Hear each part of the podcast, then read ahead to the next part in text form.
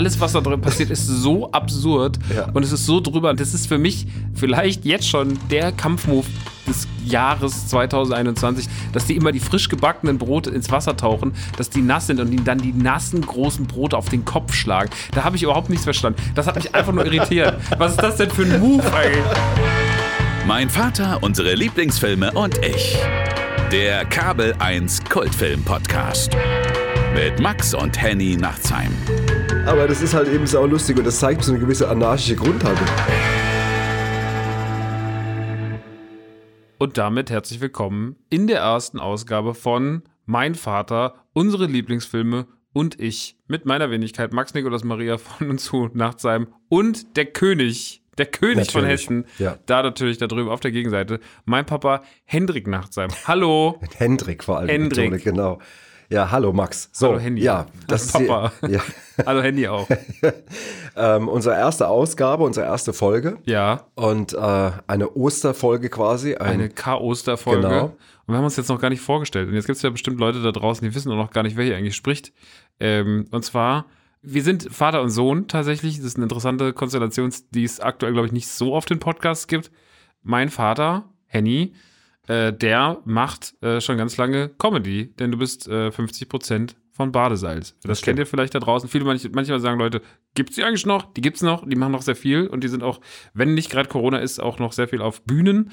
Ähm, genau, das macht äh, Papa und du schreibst auch noch und ich versuche dich gerade, ich versuche dich gerade vorzustellen, weil ich finde, das Schlimmste ist eigentlich, wenn jemand sagt, stell dich doch mal vor. Und dann Oh, ja, hallo, also ich bin der Max Ja. und ich mache das und das.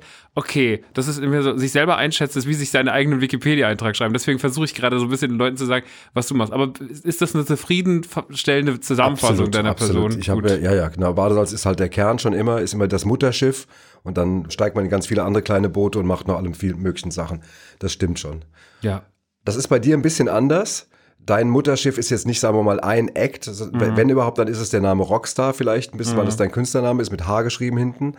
Max hat angefangen erstmal mit Musik. Ja. Rapmusik, äh, schöne Musik. Alben gemacht, mehrere unter dem Namen Rockstar.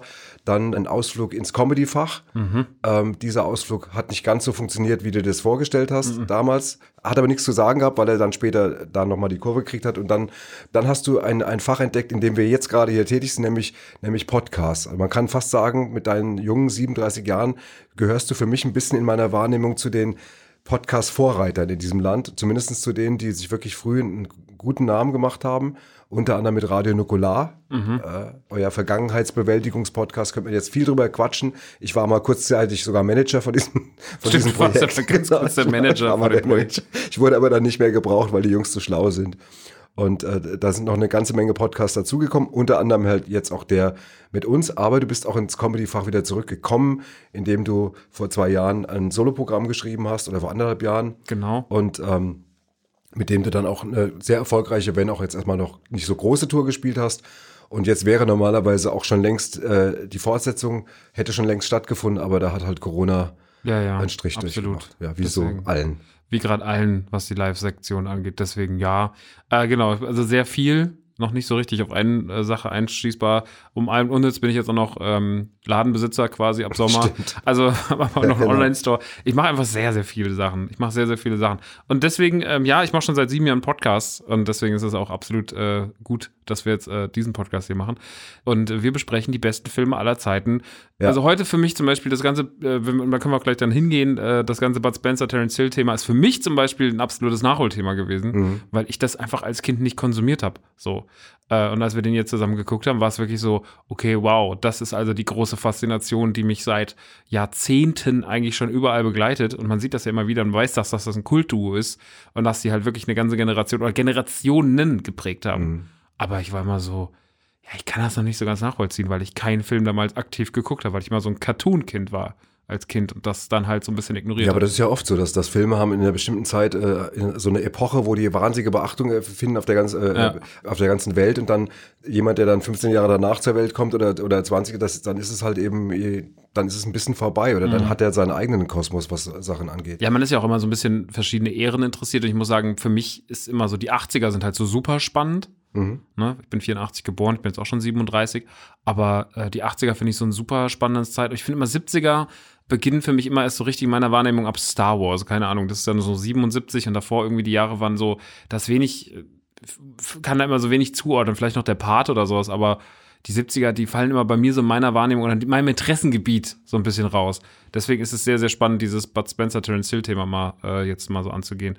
Und ähm, bevor wir gleich auf die Filme eingehen, muss ich dazu ein bisschen was loswerden, weil das ist tatsächlich für mich ein sehr emotionales Ding, Ja. weil wir nämlich mit vier Fäuste für ein Halleluja einen Film geguckt haben, den ich tatsächlich das letzte Mal vor 49 Jahren gesehen habe. Von, von 49 Von Jahren. 49 Jahren. Der ist 1972 rausgekommen. Da war ich 15. Mhm. Und das ist schon irgendwie äh, eine Zeitreise. Und ich bin natürlich mega gespannt auch. Äh, wir haben ja während dem Film auch uns nicht groß ausgetauscht, sondern Mhm. wir haben uns das für jetzt aufgehoben, was, was du bei dem Film so empfunden hast, wie du den gesehen hast. Sowas. Für mich war es auf jeden Fall wirklich so ein bisschen erstmal wie so ein bisschen mit dem Auto in die Straße fahren, wo man groß geworden ist. Sowas hatte das für mich. Irgendwie, irgendwie man kommt mal wieder in die alte Heimat, in das alte Heimatviertel und sagt, ach, da habe ich gewohnt. Aber das, ich hatte das Haus viel größer in Erinnerung, zum Beispiel, weißt du, als Ja. Junge und so. Und das hatte ich mit dem, mit dem Film. Ich weiß auch noch, wo ich den gesehen habe. Das war das Astoria Kino in Neu-Isenburg, äh, wo ich groß geworden bin. Ist es ein Kino, was noch existiert? Nee, leider nicht. Okay. Ähm, das war ein Kino, was immer sehr innovativ war. Das war die hatten zum Beispiel als erstes eine Raucherlounge drin oder Loge und dann hatten Mhm. Wurde sie noch viel eine, geraucht früher in Kinos. ja, ja, und das war und, und eine Bar. Und natürlich war das immer so, in der Rauchloge wurde halt geraucht Mhm. oder Raucherlounge nannte es dann. Aber wenn man aber nur eine Reihe davor saß, wo schon mal nicht mehr in der Raucherloge nichts Das hat ja, geht ja nicht weg. Ne? genau. Und das war die. Hölle. Das waren die, das, die blödesten Plätze von allem, weil wenn du nicht Raucher warst, war das Ja. die Hölle. Das haben sie dann auch nicht so lange durchgezogen. Aber da habe ich damals vier Fäuste für ein Halleluja gesehen. Und Von weiß- 49 49 Jahre. Da bin ich als Bub drin gewesen und jetzt sitze ich mit meinem eigenen Bub hier und wir quatschen darüber. Und da würde ich auch einfach jetzt mal einsteigen. Wir steigen jetzt mal Wir sind natürlich hier nicht jetzt der große, also es soll hier sehr, sehr viel darum gehen, dass wir Emotionen mitbringen, dass wir, ne, so, dass Papa, so, wenn er schon sagt, er hat das vor 49 Jahren, da kommt natürlich viel Persönliches mit rein ähm, und gar nicht so viel Wissen. Deswegen will ich ja auch diese, diese Filmzusammenfassung heute relativ knapp halten. Also wie viele Sätze kriege ich? Du kriegst von mir drei Sätze. Drei Sätze um den Film Du kannst- zusammenzufassen. Du hast drei Okay, Sätze das ist die total fair. Das, ist echt total fair. Super. Aber es ist jetzt auch, muss man dazu sagen, dass vier Fäuste für Halleluja jetzt nicht gerade so anspruchsvoll wie Dark oder sowas ist, sondern das ist schon, also das kann man schon, das kann man schon kriegen. Das habe ich damals nicht so empfunden. Das ist mir erst jetzt bewusst geworden. Ähm, also, ich, drei Sätze. Dann fange ich mal an. Satz eins: Zwei, zwei ungleiche Brüder namens Bambi, gespielt von Bud Spencer, und Trinity von Terence Hill, müssen ihrem Vater auf dessen Sterbebett versprechen, dass der eine Bambi aus dem anderen Trinity einen passablen Pferde, Pferdedieb viele macht. Komm, das ist aber erlaubt. Das ist egal, scheißegal. Satz eins, okay. Satz zwei ist kürzer. Satz zwei, das klappt aber nur bedingt. Das ist ein kurzer Satz, ja. Genau, und Satz drei. Ähm, aber dafür gibt's ordentlich auf die Mütze. Wir sehen sehr lustige Prügeleien und letztendlich ist die Handlung sowieso eher episodenhaft, so dass das dann auch alles so funktioniert. Ja, damit, das sind drei akzeptable Sätze. Gut. Ja, das ist so das Ganze grob zusammengefasst. Ja. Also es ist das ungleiche Paar. Es ist so ein bisschen der, der, die Blaupause des ungleichen Paares, das wir da sehen. Die, die Genau. Buddy, die, die, der Ursprung der Buddy-Comedy Ja, so ein quasi. bisschen, also weil, sagen wir mal, also Asterix und Obelix oder Dick und äh, Doof. Dick und Doof oder, oder Tom und Jerry. Ja. Ähm, so, das sind so, und das haben die auch mitgeprägt. Also das ist schon Ja. wirklich, das ist ein richtig großer Kult. Und die beiden, ja. Und haben ja auch danach diesem Film auch noch irgendwie, ich weiß nicht, wie viele Filme noch gedreht und ähm, ganz viel. Und alle hießen auch immer so zwei wie Pech und Schwefel und zwei und vier Fäuste für ein Ave Maria und was weiß ich. Ja. So. Man hat das dann schon ordentlich ähm, äh, mitgenommen. Aber es war halt auch natürlich wahnsinnig erfolgreich. Dieser Film, über den wir jetzt gerade reden, hatte damals 12 Millionen Zuschauer. Das, ist ist schon wirklich, das ist, weißt du, wir man- reden jetzt vom deutschen wir Raum. reden ne? vom deutschen Raum, nicht weltweit. Weltweit war das noch das zigfache. Der, in Deutschland hatte der 12 Millionen Zuschauer und das ist schon Wahnsinn. Waren das damals die größten Helden so zu dem Zeitpunkt? Also hat das war das so ein Riesenphänomen wie ja keine Ahnung, wie es dann später, wer waren denn dann später große große Duos, die man so richtig angehimmelt hat oder zumindest so, wenn man jetzt aufs Jetzt guckt, dann sieht man ja ganz oft so Kevin Hart und Dwayne The Rock Johnson Ja. oder sowas, die sehr ungleich sind, die auch so ein bisschen dieses Buddy Cop oder Buddy Ja. Buddy Komödien Ding Ja. haben. Hat sich, die sind ja heute so das Hype-Thema oder waren es jetzt zumindest in den letzten zehn Jahren immer mal wieder? Äh, ist das damals so gewesen, dass das auch so, waren das so mit die größten? Waren das so die, wie die möchten wir sein Ja, ich Anfang der schon. 70er? Ich glaube schon. Mir fällt jetzt auch niemand ein, der das noch ähm, so erreicht hätte jetzt im, im Ja. gerade in dem Filmbereich. Und das waren Helden, das waren Heroes. Man wollte irgendwie so sein wie die, die waren cool. Äh, das hat natürlich auch, also einmal die, wie sie es gespielt haben, die Rollen waren schon sowieso auch vom Buch her cool angelegt, aber dann, da kommen wir auch noch gleich zu, durch die deutsche Synchronisation wurden die noch sehr viel cooler Ja. und sehr viel lustiger. Und das war schon dieses Unaufgeregte in Stresssituationen. Du siehst die ja nie irgendwie Stress, als dass Nee. sie immer gestresst sind, die sind immer, haben immer alles im Griff und wissen es schon im Voraus. Und äh, dass sie das sowieso alles lösen. Und ähm, klar, als Junge fand ich die, boah, ich dachte, wenn ich einer wäre, weißt du, wenn ich so mal die Kraft von dem einen hätte und die blauen Augen vom anderen, wäre es perfekt, so ungefähr. Und das waren Helden, ja. Ja, das denke ich mir. Ne? Das, ich meine, das ist ja das, was ich dann irgendwie auch über ganz viele Generationen getragen hat. Auch in meiner Generation gibt es so viele, die Bud Spencer und Terence Hill Fans sind, obwohl sie das natürlich nicht aktiv im Kino gucken konnten, weil sie einfach de facto noch nicht auf der Welt waren, aber die das halt lieben, weil sie das von ihren Eltern mitgegeben haben. Das war jetzt bei uns nicht so ein Anknüpfpunkt. Wir haben da nicht so drauf, du hast mich da nicht so hingetrieben in die Ecke, dass ich mir das angucke. Äh, keine Ahnung warum. Manchmal ist es ja dann einfach so.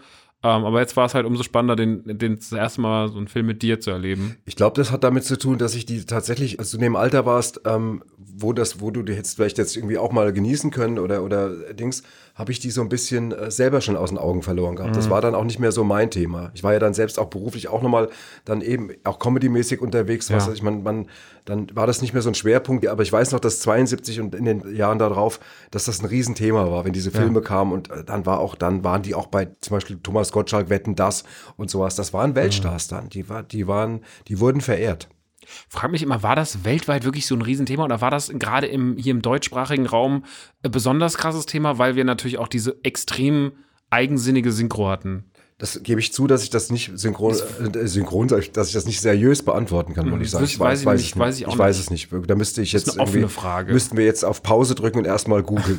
genau, aber das darauf machen haben wir auch nicht. keine Lust Nein, das hat keine Lust, also vielleicht auch nicht so nicht so wichtig, aber ich weiß es nicht genau. Ich kann mir vorstellen, dass die Filme in Europa ganz gut funktioniert haben, weil die ja auch, wenn sie nicht so lustig synchronisiert waren wie in Deutschland, trotzdem ja auch als Komödien a- Mhm. ausgelegt waren. Also die, allein diese Schlagtechnik von von Bud Spencer, der halt immer, Immer auf, auf den immer auf den Kopf haut. haut und dabei unterlegt mit einem Geräusch, das sowas von übertrieben war, dass du im Kino halt dich kaputt gelacht hast. Irgendwie. total. Oder diese, diese, diese Speed-Knarren-Attitüde da, diese Technik von Terence Ja. Hill, der dann halt eben, klar, mit schneller gedrehten Bildern und sowas, irgendwie dann den, den Colt 18 Mal in, in, ins äh, Halfter gesteckt hat und dann wieder irgendwie um einen zu, zu knallen und so. Das war schon, das war halt neu und das war halt einfach hoch unterhaltsam damals. Ja. Ja, ja, das ist, ich glaube, das ist generell so ein Ding, ne, dass ähm, man sowas halt, also das sind nämlich alles Dinge, die ich trotzdem auch kenne, obwohl ich die Filme nicht gesehen habe. Und das ist ja immer ein sehr starker Hinweis dafür, was für ein Impact, also was für einen Einfluss das auf die Popkultur und auf die Leute hatte, wenn man solche Sachen wie zum Beispiel diesen ganz berühmten Ich hau dir mit der Faust auf den Kopf. Äh, Move, wenn man einfach weiß, das ist ein Bud Spencer-Move und keinen einzigen Bud Spencer-Film gesehen hat. Das ist halt. das musst du erstmal schaffen. Ja, das ist natürlich so, also wie wenn man irgendwo, wenn irgendwas aufgeht, äh, so ein Lichtschwert und dann weiß man sofort, das ist Star Wars oder sowas, ne? Oder ein gewisse Geräusche oder sowas. Geräusche, Bilder, Moves, so. Ich finde das Genau. immer, das hat so eine, wenn man das schafft, dass da so eine Marke entsteht, dass auch die Leute, die gar keinen Bezug haben, sofort wissen, was gemeint ist, das ist immer sehr, sehr, sehr, sehr gut. Und äh, Das ja. war eine Marke, trifft es. Die beiden waren eine Marke und äh, das war eine Zeit lang einfach, hat man das die waren einfach, auch zusammen die stärkste Marke. Also ich finde immer einzeln kann man Ja. gar nicht so viel mit denen benennen, aber so diese, die- das war schon so dieses Duo. Es gibt ja so, das ist wie bei Bands ja auch. So, es gibt Bands, da macht's einfach, wenn einer der Künstler solo geht, macht das dann einfach nur die Hälfte vom Erfolg Ja. aus oder so. Also das macht dann, das hat dann nicht so, ein, so eine Reichweite und auch nicht so ein großes Interesse, weil die Leute einfach sagen, nee, ich will das ja als die Konstellation erleben. Das stimmt. Also das, das, äh, das, da gebe ich dir recht, wobei die jetzt auch nicht unerfolgreich waren. Also der der Bud Spencer hat ja diese Plattfuß-Reihe gedreht, diese, sie nannten ihn Plattfuß, wie die dann Mhm. alle hießen. Das war, glaube ich, auch noch einigermaßen erfolgreich. Terence Hill hat in ein paar Winnetou-Filmen mitgespielt Ja. und hat Lucky Luke gespielt. Und hat Lucky Luke. Und das den war- den habe ich im Kino gesehen. Ja, und das war halt dann eben auch zumindest schon mal jetzt kein Kleinscheiß, sondern das war dann immer noch mal auch, auch gerade so eine große äh, Comicfigur zu adaptieren und dann die Hauptrolle zu spielen wie Lucky Luke. Das ist natürlich auch trotzdem was gewesen. Aber am Ende ist es so, nimm mich, viele Jahre später, wenn man an diese Ära zurückdenkt, dann denkt man nicht an Lucky Luke oder an Plattfuß, sondern man denkt eigentlich an die beiden zusammen. Und äh, Vier Fäuste für ein Halleluja ist so ein bisschen das, das Paradeschiff gewesen. Ja, ja, Es genau. gab einen davor, das war eigentlich der zweite, der dann so groß rauskam, aber das war der, der am berühmtesten war. Ja, jetzt sag mal, ähm, Ja. erzähl mir mal, wie der Film auf dich gewirkt hat. Also sowas, ich meine, klar, ein Film von 1972. ein Spaghetti-Western, der sehr, sehr viel Humor mitbringt, der sich nicht ganz so ernst nimmt, der zwei völlig überzogene, cartoonartige Protagonisten hat mit Bud Spencer und Terence Hill, beziehungsweise mit Trinity und, wie heißt der, Bambi. Ähm, Es ist alles total drüber in dem Film. Es ist ein absolut, es ist ein harmloser Film, der trotz seiner hohen Gewalt, also in Schlägereien, ja trotzdem irgendwie, ja, irgendwie schon sehr kindgerecht gemacht ist. Und was mich eigentlich von der ersten Minute an fasziniert hat, und gerade in der ersten Viertelstunde, ist ja, wenn man sieht, wie diese Banditen am Lagerfeuer sitzen, die Bohnen kochen und dann kommt erstmal Bambi, Bambi. angeritten und äh, spielt ja so ein kleines Spiel mit denen. Also er verarscht die ja so. Und das gleiche passiert ja dann ein paar Minuten später nochmal mit Trinity. Ähm, und ich finde, da war ich wirklich beeindruckt, wie viel Zeit sich die Szene nimmt. Und ich habe so ein bisschen verstanden, weil ich oft gelesen habe, früher, wenn man sich viel mit Tarantino beschäftigt hat, zum Beispiel, hat er oft in seiner großen Reihe von Sachen, die ihn beeinflusst haben und sowas, auch Spaghetti-Western genannt, so ein bisschen. So hat er es immer gesagt, das hatte auch Einfluss auf ihn. Und zum Beispiel hier am Anfang sehen wir einen Dialog, der tatsächlich natürlich noch ein bisschen plumper geschrieben ist, der noch ein bisschen kindlicher auch geschrieben ist, aber er hat schon so Strukturen, wo ich sage, da erkenne ich auch später die Handschrift eines Tarantino drin, weil das ihn wahrscheinlich so geprägt hat, weil der Dialog einfach viel zu lange geht und sich viel zu sehr mit Quatsch auseinandersetzt. Und das ist ja so ein bisschen das, was ihn später rausgezeichnet hat, dass er sich sehr lange Zeit genommen hat für Unfug und um Figuren und Situationen besser auszuerzählen. Und das hast du da am Anfang. Und das fand ich total beeindruckend. Also aus der Film-Nerd-Ecke fand ich das total beeindruckend zu sehen, wie diese ersten 10, 15 Minuten mich echt so, so oh, krass, okay, das ist jetzt hier die Fahrtrichtung. Und ähm, dann nimmt der Film halt, geht er in seine Story rein und äh, der hat mich schon, ich fand den schon amüsant. Ich fand schon schön, dieses, dieses Duo zu sehen. Der Film funktioniert für mich auch, also der macht mir am meisten Spaß, halt, wenn ich die beiden zusammen sehe. Terence Hill und Bud Spencer ist eine super Kombi, die einfach auch heute noch funktioniert. Bud Spencer ist einfach ein, ist ein großartiger Typ, der auch eine coole Ausstrahlung in dem Film hat, genauso wie Terence Hill. Die sind so unterschiedlich und passen so gut zusammen, deswegen, die ergänzen sich ganz wunderbar. und ich finde, der macht auch echt Spaß. Der ist vielleicht am Ende des Tages aufgrund dadurch, dass ja nicht so viel passiert und dass jetzt natürlich auch nicht alle so mega gute Schauspieler sind und dass die Story jetzt in die Settings nicht alles Ist ein mega, bisschen gemein jetzt gerade. muss ich sagen, ist der vielleicht 20 Minuten zu lang und die Schlägerei am Ende ist auch mindestens 10 Minuten zu lang. also die Schlägerei, Aber die Schlägerei ist trotzdem lustig. Die Schlägerei ist die Schlägerei lustig. ist lustig, muss man kurz für die, die es nicht gesehen haben. Das ist, geht's im Prinzip um so einen Sack mit, mit, was ist drin, Geld oder Gold Äh, oder so. Und dieser Sack wird im Prinzip permanent hin und her geworfen, wie bei einem, bei einem American Football Spiel. Ja, genau. Und das ist halt einfach trotzdem, stürmen das halt ständig Leute rein.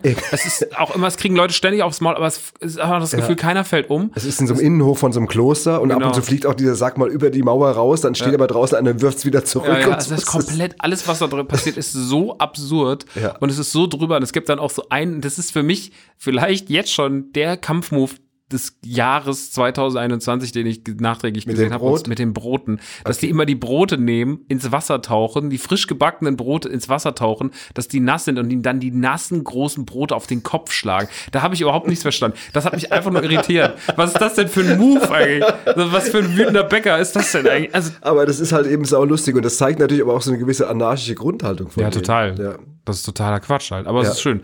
Also das äh, hat mich alles schon ganz gut amüsiert. Äh, ich muss sagen, ich bin jetzt nicht als der größte, ich bin jetzt nicht als der größte Bud Spencer und Terrence. Ich hole jetzt alles nach Fan da rausgegangen. Ja aber auch es muss trotzdem, es muss sagen, es war trotzdem irgendwie ein schönes Erlebnis, weil man jetzt so ein bisschen nachvollziehen konnte, woher kommt diese Faszination, die früher auch bei mir auf dem Schulhof einfach ganz viele Leute waren immer so, ja, das musst du gucken und Banan Joe, na, na, na, na, na, na, na, na, na, na, na, na. Also es war ja auch immer Thema so Ja. Ähm, in, in vielen Filmen. Und ich habe da immer so drauf geguckt, so, "Hä, was macht ihr da, was guckt ihr da? Und irgendwie habe ich auch dann kein Interesse gehabt, das nachzuholen. Naja, und deswegen war es für mich eine, war eine schöne Erfahrung. Ja, das glaube ich. Also sagen wir mal, man muss jetzt nicht auch alle von dem von dieser Reihe gesehen haben. Ich glaube, wenn man einen gesehen hat, hat man auch schon relativ viel davon gesehen. Ja, das ist, sagen wir mal, natürlich immer ein bisschen auch eine so eine Empfindenssache, wenn man was besonders gerne isst oder sowas, dann will man das noch mehr haben oder vielleicht in ein paar Variationen und so. Deswegen die Leute, die das richtig geliebt haben, die haben sich natürlich noch über viele Jahre diese Ja, Filme klar. angeguckt, sonst hätten die auch nicht so viele gedreht, wenn da kein Bedarf gewesen wäre. Aber, aber sagen wir mal, um heute jemand wie dir, wenn der Papa dem Sohn quasi sagt, pass mal auf, da gab es diese Ära Bud Spencer, Terence Hill, ich zeig dir jetzt mal den Film, der das so erklärt, dann ist es der. Äh, Ich gebe dir recht, auch jetzt für mich nach der langen Zeit ein Ticken zu lang. Ähm, aber natürlich auch älter geworden, der Film. Aber da ist es mir so ein bisschen gegangen. Ich war gespannt, wie das auf mich wirkt. Also wie ist der älter geworden? Und das ist ja wie bei Menschen. Ähm, du triffst manchmal Leute, sagst irgendwie, oh, die haben viel geraucht, viel, viel nicht gesund gelebt und, und du bist erschrocken. Meinetwegen, ich hatte mal ein Klassentreffen, da hatte ich sehr unterschiedliche Wahrnehmungen Ja. äh, nach, nach Jahrzehnten, äh, wie unterschiedlich die Leute ausgehen. Aber dann gibt's auch Leute, wo du sagst, boah, der sieht, der ist aber schön älter geworden, der sieht toll aus oder die Frau oder so. Und das ist irgendwie so, dem gucke ich gerne zu, dass er, wie er jetzt aussieht oder so. Das ging mir bei dem Film eigentlich auch so. Ich kam mit dem Film irgendwie noch zurecht. Ich habe nicht auf einmal gedacht, irgendwie, also ich habe das auch schon mit Filmen gehabt, die habe ich in ihrer Echtzeit geliebt und schon 15 Jahre oder 10 Jahre später überhaupt nicht mehr verstanden, warum, ich, warum ich da so fasziniert war. Das hatte ich in dem Fall nicht. Ich mochte den Film. Ich habe auch, man denkt natürlich auch natürlich über sein El eigenes Älterwerden nach. Man denkt auf einmal, ich saß dann da mit dir und dann sag ich so, denke ich mir so, jetzt sitze ich hier 49 Jahre, nachdem ich ins Astoria gegangen bin und neben mir sitzt mein Bub und der ist aber auch kein Bub mehr im klassischen Sinn. Es war mein Bub, aber, aber eben auch ein Mann und, ähm, und dann wird dir schon klar, wie die Zeit vergangen ist irgendwie und ähm, das war schon, das macht ein bisschen was mit einem. Also ich hab, muss dazu sagen, mit dem Älterwerden überhaupt kein Problem, weil es sowieso einfach so ist und ich ähm, komme damit gut klar, aber man denkt in dem Moment verstärkt darüber nach. Hast du das umgekehrt für dich auch irgendwie? Hast du irgendwie so einen so einen Bezug gehabt, dass du dachtest auf einmal, das ist der Film, den mein Vater vor 50 Jahren gesehen hat oder knapp, als ich noch gar nicht geplant war? Oder hattest du so Gedanken dabei? Hast du irgendwie so, einen- so einen Ich halt familienhistorischen Bezug? Ne, ich finde halt zu, zu wissen, dass das das war, was, also ich meine, man weiß ja, was man selber geguckt hat im Kino, als man 13, 14, 15 war. Und das ist jetzt das, was mein Papa geguckt hat, als er 13, 14, 15 war im Kino. Das ist ja schon irgendwie das nachzuvollziehen und sich auch in die Lage reinzuversetzen, wie das so war, in so ein dörfliches Kino zu gehen, in Anführungsstrichen, Ja. ne? Weißt wie ich es meine? Ja. Und äh, sich da hinzusetzen mit großen Kinderaugen und sich sowas reinzufahren. Ich finde, das ist immer, das macht immer die Faszination von so Klassikern aus, dieses Versuchen, die Empathie zu entwickeln, diese Situation nachzuempfinden. Mhm. So, wie war das eigentlich damals, als du im Kino warst mit 15 Ja. und hast den Film geguckt? Und das finde ich irgendwie schön. Das ist irgendwas, was mir, das äh, gibt der ganzen Sache noch ein bisschen mehr Romantik. Und das mag ich daran total gern. Dieser Film kriegt dadurch natürlich noch ein bisschen mehr Wert bei mir. Ne? Aber auch, wenn man das einfach sehr nüchtern betrachtet und auch so gerade, weil du es ja eben sagst, so wie Sachen sind denn Sachen gealtert und sowas. Und dadurch, dass der Film so harmlos ist und äh, auch auf großes, böses Vokabular verzichtet und Filme können ja viele in Anführungsstrichen Fehler gemacht haben, die einfach mit Sachen, die damals Gewohnheit waren, die wir heute nicht mehr so machen würden, auf gar keinen Fall, weil sie heute eher rassistisch sind oder weil man sie heute, also das, das macht der Film alles nicht. Der ist da sehr, sehr, der ist sehr, sehr unschuldig geblieben. Auch die ganzen Kuss- und, und Liebesszenen und sonst irgendwas. Er hat einmal diesen Satz, wo sie sagen, sie treiben es mit den Weibern, so wenn sie da von den Jungs im Kloster reden. Auch das ist das Einzige, was irgendwie anzüglich ist. ja. Ansonsten ist der Film, wenn die sich küssen, Trinity verliebt sich ja dann noch in diese Tochter auf diesem Planwagen genau. und wenn die sich küssen, küssen sie sich auch mal so ganz schnell so auf den Mund so. Ja, weißt du, sie haben ja einmal wohl anscheinend sogar Sex, aber da verschwinden sie dann hinter so einem Pferdetrog. Dann Ja, ja. tauchen sie so unter und dann ist vorbei, Schnitt. Ja, ja, also kann, Rest ist- kann man sich dann denken, genau. Das ist alles sehr, sehr, sehr, sehr Das harmlos und sweet gehalten und deswegen ist das gut gealtert. Also Ja. das ist wirklich gut gealtert und macht auch immer noch Spaß. Ja. Und deswegen ist das irgendwie eine süße Geschichte. Und die beiden sind halt einfach großartig. Also Bud Spencer, wie gesagt, den halte ich einfach für ein, äh, das ist, wann ist er gestorben? 2016. Ja. Und ähm, interessanterweise auch äh, in dem Jahr auch sein, sein Synchronsprecher, Wolfgang Hess, der ist ein paar Monate nach ihm gestorben. Das finde ich schon irgendwie schon in dem Fall außergewöhnlich, weil ich kann mir vorstellen, dass man als Synchronsprecher, ich habe zwar schon Synchronsachen gemacht, aber das waren immer animierte Sachen. Ähm, aber ich glaube, wenn du einen Schauspieler über Jahrzehnte begleitest, bist immer die deutsche Stimme, dann hast du ja irgendwie einen Bezug zu dem. Dann, dann, Ja, dann, dann bist du ja mit dem irgendwie verwandt. Und dann sind die tatsächlich innerhalb von wenigen Monaten hintereinander gestorben. Das finde ich schon rührend. Irgendwie Ja, total. Hat, ja, was Außergewöhnliches. Und äh, aber lass uns bei der Synchron noch mal ganz kurz bleiben. Genau, Rainer, Rainer Brandt war ja der, der, der Mann, der sich das alles ausgedacht hat, der Mhm. die Dialogregie geführt hat und der wurde in der Zeit berühmt, hatte auch einen wunderschönen Spitznamen, der hieß Mr. Tschüssikowski, weil er das so geprägt hat. Und ich habe neulich habe ich eine, eine Freundin habe ich das erzählt und da sagt sie Moment, ich habe doch damals Tschüssikowski geprägt. Und war wirklich der felsenfesten Überzeugung, dass sie diejenige war, die in Deutschland den Begriff Tschüssikowski geprägt hat. Und dann habe ich gesagt, auf keinen Fall wäre, er, auf gar keinen Fall. Und dann ist ihr klar geworden, dass das tatsächlich aus dieser Ära kam, dass diese, Ja. diese, diese Ära, die Rainer Brandt auch geprägt hat, als mit äh, ganz vielen dem Kram, weißt du, da, so eine Szene wie Terence Hill steigt vom Pferd und dreht sich nochmal um und sagt dann zu dem Pferd, oh, lass dich nicht anquatschen, Alter, und was so, Ja, so. ja. Und das ist halt, das ist im Original ja alles nicht drin. Nee, genau, dieses Schnodderdeutsch. das halt. Schnodderdeutsch. Und das hat Und er geprägt. Das, das hat aber, glaube ich, auch dafür gesorgt, dass diese Filme einfach noch äh, viel mehr Eigenleben hatten in der deutschen Synchron. Ne? Also das hat halt einfach, Ja. das hat, glaube ich, dafür nochmal den Erfolg in Deutschland anders angekurbelt. Also wir haben uns im Kino kaputt gelacht, das weiß ich noch. Wir haben im Kino wirklich ganz, ganz viel gelacht an diesen, an diesen Stellen und wenn das so frech wurde irgendwie. Das war zu seiner Zeit, war das eine Innovation. Das kann man heute als altmodisch betrachten. Ja. Aber das muss, das darf man äh, nicht vergessen. Das war, ich finde das sehr charmant. finde das auch. Also ich, Da sind auch wahnsinnig viele berühmte Synchronsprecher dabei. Ist ja auch am Anfang so, hört man ja auch die Synchronstimme von Bruce Willis und sowas. Also das sind ja auch so für so eine Nebenrolle Rolle. Ne? Also Genau, ja und, und dann, äh, wie, heißt der, wie heißt der? Thomas äh, Dannemann heißt der? Thomas Danneberg. Der ist der Sprecher von Terence Hill. Genau. Und äh, da hatte ich das tatsächlich, als ich den Film jetzt geguckt habe, sag ich, okay, die Stimme kenne ich. Und dann hat es in meinem Kopf gerattert irgendwie. Ja, Aber ja. kein Wunder, weil er, wen hat er alles gesprochen? Sylvester Stallone hat er gesprochen. Äh, ähm, Dan Aykroyd. Dan Aykroyd hat er gesprochen. Er hat Schwarzenegger genau. gesprochen. Na, das würde ja schon reichen als. als Es, es gibt noch viel mehr. Ja. Also ich habe jetzt nicht alle im Kopf, aber, ne- es ist eine aber- riesige Liste. Aber lauter Champions League. Nur die Champions Ja. League, klar. Aber das ist ja eh so, dass so ganz viele auch, das, das ist ja auch mal so, nimm mal Dietmar Wunder, der zum Beispiel äh, Daniel Craig, äh, Daniel Craig synchronisiert, den, den James Bond, aber auch zum Beispiel Adam Sandler, was ich dann auch wieder äh, irgendwie verrückt finde. So, dass was du komischerweise aber nicht empfindest, wenn ich Adam Sandler sehe, denke ich nicht an Dennis Quaid. Äh, Craig. Daniel, heißt der? Daniel Craig. Daniel Craig Du heißt hast er. mich ganz kirre gemacht. Genau. Dennis Craig? Dennis, der alte Dennis Dealer. Craig? Dennis Craig.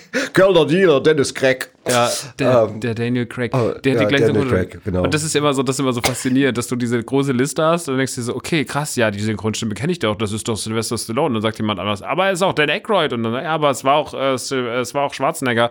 Und das finde ich so krass irgendwie, Ja. dass man so eine ähm, unfassbare, ja, dass damals Synchronsprecher so ein unfassbar, auch lange Zeit so Leute synchronisiert Ja. haben. Also die waren ja einfach lange, also ich meine, der, der Bruce Willis-Sprecher ist ja bis heute noch da, so. Ähm, Aber stell mal vor, wenn der mal nicht mehr da ist. Also manchmal sterben ja Synchronsprecher, dann kriegen die, die Protagonisten neue Stimmen. Und das kann dann auch zu Problemen führen. Weil also ich Mhm. Habe ich hab schon manchmal Filme geguckt, dass ich konnte, ich habe dann dermaßen gefremdelt, wenn die, wenn die Stimme auf einmal neu war. Ich dachte, Mhm. wo ist denn, was ist der doch gar nicht mehr? Also man wird ja auch als, als, als langjähriger Zuschauer wird man ja auch, entwickelt man ja auch so ein Vertrauen, auch in Mhm. dem, wie das klingt und so. Total, ja. Das ist natürlich auch ein schöner Fakt, dass wir so eine super ausgeprägte Synchro haben in Deutschland und das schon seit langer Zeit. Riesenkultur. Ja, dass wir eine unfassbare, wahrscheinlich mit einer der wertvollsten Synchronisationskulturen haben auf der Welt in Absolut. Deutschland, dass wir das sehr, sehr hochwertig machen, das mag ich. Und dass es auch immer noch so gemacht wird und dass man da noch Wert drauf legt. Ja. Das kann aber natürlich auch dazu führen, dass wenn berühmte Synchronsprecher sterben, wie zum Beispiel, ich bin mit Namen manchmal so schlecht, Macht aber der nichts. Sprecher von zum Beispiel Homer Simpson aus den Simpsons, der natürlich wirklich eine ganze Generation geprägt hat und der auch für mich 30 Jahre lang die Stimme von Homer war gefühlt. Also so lange war es ja dann nicht, 25 oder so waren es ja dann im Endeffekt. Aber als der dann, abges äh, ist der dann äh, abgestorben, ab, also abgelebt ist, wollte ich sagen. Ähm, so. Entschuldigung. Ähm, das war für mich, das war für mich echt schwer, weil das natürlich irgendwie dazu geführt hat, dass, ähm, dass das auch die Figur des Homer Simpson im deutschen Original äh, entwertet, so. Oder was Ja, heißt entwertet, aber das, ja, das Aber- ist dann schwieriger. Aber ich hatte ein Erlebnis, das mir klar gemacht hat, dass selbst wenn die Stimme mal wechselt, dass das immer noch besser ist, als wenn es, wenn es das nicht gibt. Und ich habe nämlich mal, tatsächlich da haben wir mit den Rodger Monotons, bei denen ich ja lange Mitglied war, haben wir auf einem Festival an der dänischen Grenze gespielt. Und da habe ich in einem Hotel einen Mhm. dänischen Film mit isländischen Untertiteln gesehen. Und das, und da habe ich mir gedacht, habe ich mir gedacht, nee, dann, dann lieber irgendwie, dann soll lieber die Synchrostimme mal wechseln. Also das war echt anstrengend. Es gibt ja auch ganz viele Länder, wo einfach jemand immer so ganz emotionslos alle Rollen Alle im Rollen Film das vor, super. vorliest und das einfach so nachspricht, was da gesagt super. wird. Das ist unglaublich, oder? Das ist halt Wahnsinn. Also deswegen, wir haben wirklich eine wahnsinnige Synchronisationskultur und äh, oft wird sich darüber dann geärgert und gesagt, ja, das ist aber nicht so gut wie das englische Original. Wir sind schon, da wird natürlich, ich mein klar. Das ist ja eh äh, mein Lieblingssatz, weil, mein- weil äh, mein Lieblingssatz ist immer wenn jemand, auch wenn du sagst, oh Papa, den musst du auf Englisch gucken, dann könnte ich dir jedes Mal in den Arsch drehen. Was stimmt? Weil- Ja, das sage ich nicht so oft. Aber weil ich, mein, mein Englisch, muss ich dazu sagen, liebe Zuhörer, ist wirklich einfach, einfach, das, ich habe zwar eine Eins im Abi gehabt, aber das ist auch gefühlt 150 Jahre her und ich spreche kein Englisch mehr, ich habe keine Gelegenheit mehr, es ist weg, es ist irgendwo da hinten auf der Festplatte, aber, aber tief, die Datei ist ganz weit unten und ich krieg das nicht mehr hin und wenn ich einen Film auf Englisch gucke, kann ich ihn auch gleich irgendwie stumm machen. Deswegen, deswegen Ich sag und das, ja nur, weil manchmal, also was für mich. aus Angeberei sagst nee, das. ich dachte, das überhaupt nicht aus Angeberei. Aber ich finde das, ähm, ich gucke ja sehr viel Comedy-Sachen und auch sehr gerne Comedy-Sachen. Und ich finde halt Comedy, da geht am ehesten nochmal was verloren. In der, weil, weil halt manche Set Sachen sind nicht übersetzbar. Manche Gags sind halt nicht einfach ins Deutsche übersetzbar, weil sie halt davon leben, dass es Umgangssprache ist im Englischen. Und dann ist es natürlich doof. Aber ich, Ich bin auch, ich bin auch gegen dieses, ja, ich gucke alles auf Englisch und wie du guckst das nicht auf Englisch und sagst, ja, das ist halt, also ich finde, Nee, wir du, ich lese keine deutschen Bücher. Nee, ich lese das, ich lese das, ich lese das. Ich lese keine Gibt's deutschen Zeitungen. Gibt's, das, gibt's Erich Kästner auch auf Englisch? Dann würde ich ihn noch vielleicht noch lesen. Ja. Gibt die Offenbach-Post vielleicht auch auf Englisch? Würde ich, gerne, genau. würde ich ganz gerne auf Englisch lesen. Ich lese die Offenbach-Post Genau. nicht auf Deutsch. Ich lasse sie immer vom News Translator, lasse ich die Offenbach-Post immer überlegen. Auch den Drei-Ei-Spiegel lasse ich auf, ins Englische, manchmal auch ins Französische, wenn ich, wenn ich drauf bin. Ja, super. Wir ja. kommen noch mal zu unseren äh, zu den beiden Jungs, was die beiden was die beiden verbunden hat, Ja. war auch ihre Liebe zum Wasser. Die waren nämlich beide Schwimmer. Die sind sogar mal tatsächlich eine Zeit lang, das finde ich total interessant, weil die ja dann später diese berufliche Karriere hatten. Ja. Die waren sogar mal in einem in einem Schwimmverein namens Lazio, waren die beide in der Schwimmstaffel Mhm. und haben Wettbewerbe geschwommen. Und Bud Spencer war tatsächlich Nationalspieler der italienischen Wasserball-Nationalmannschaft. Also der hat bei Olympischen Spielen teilgenommen als Wasserballer.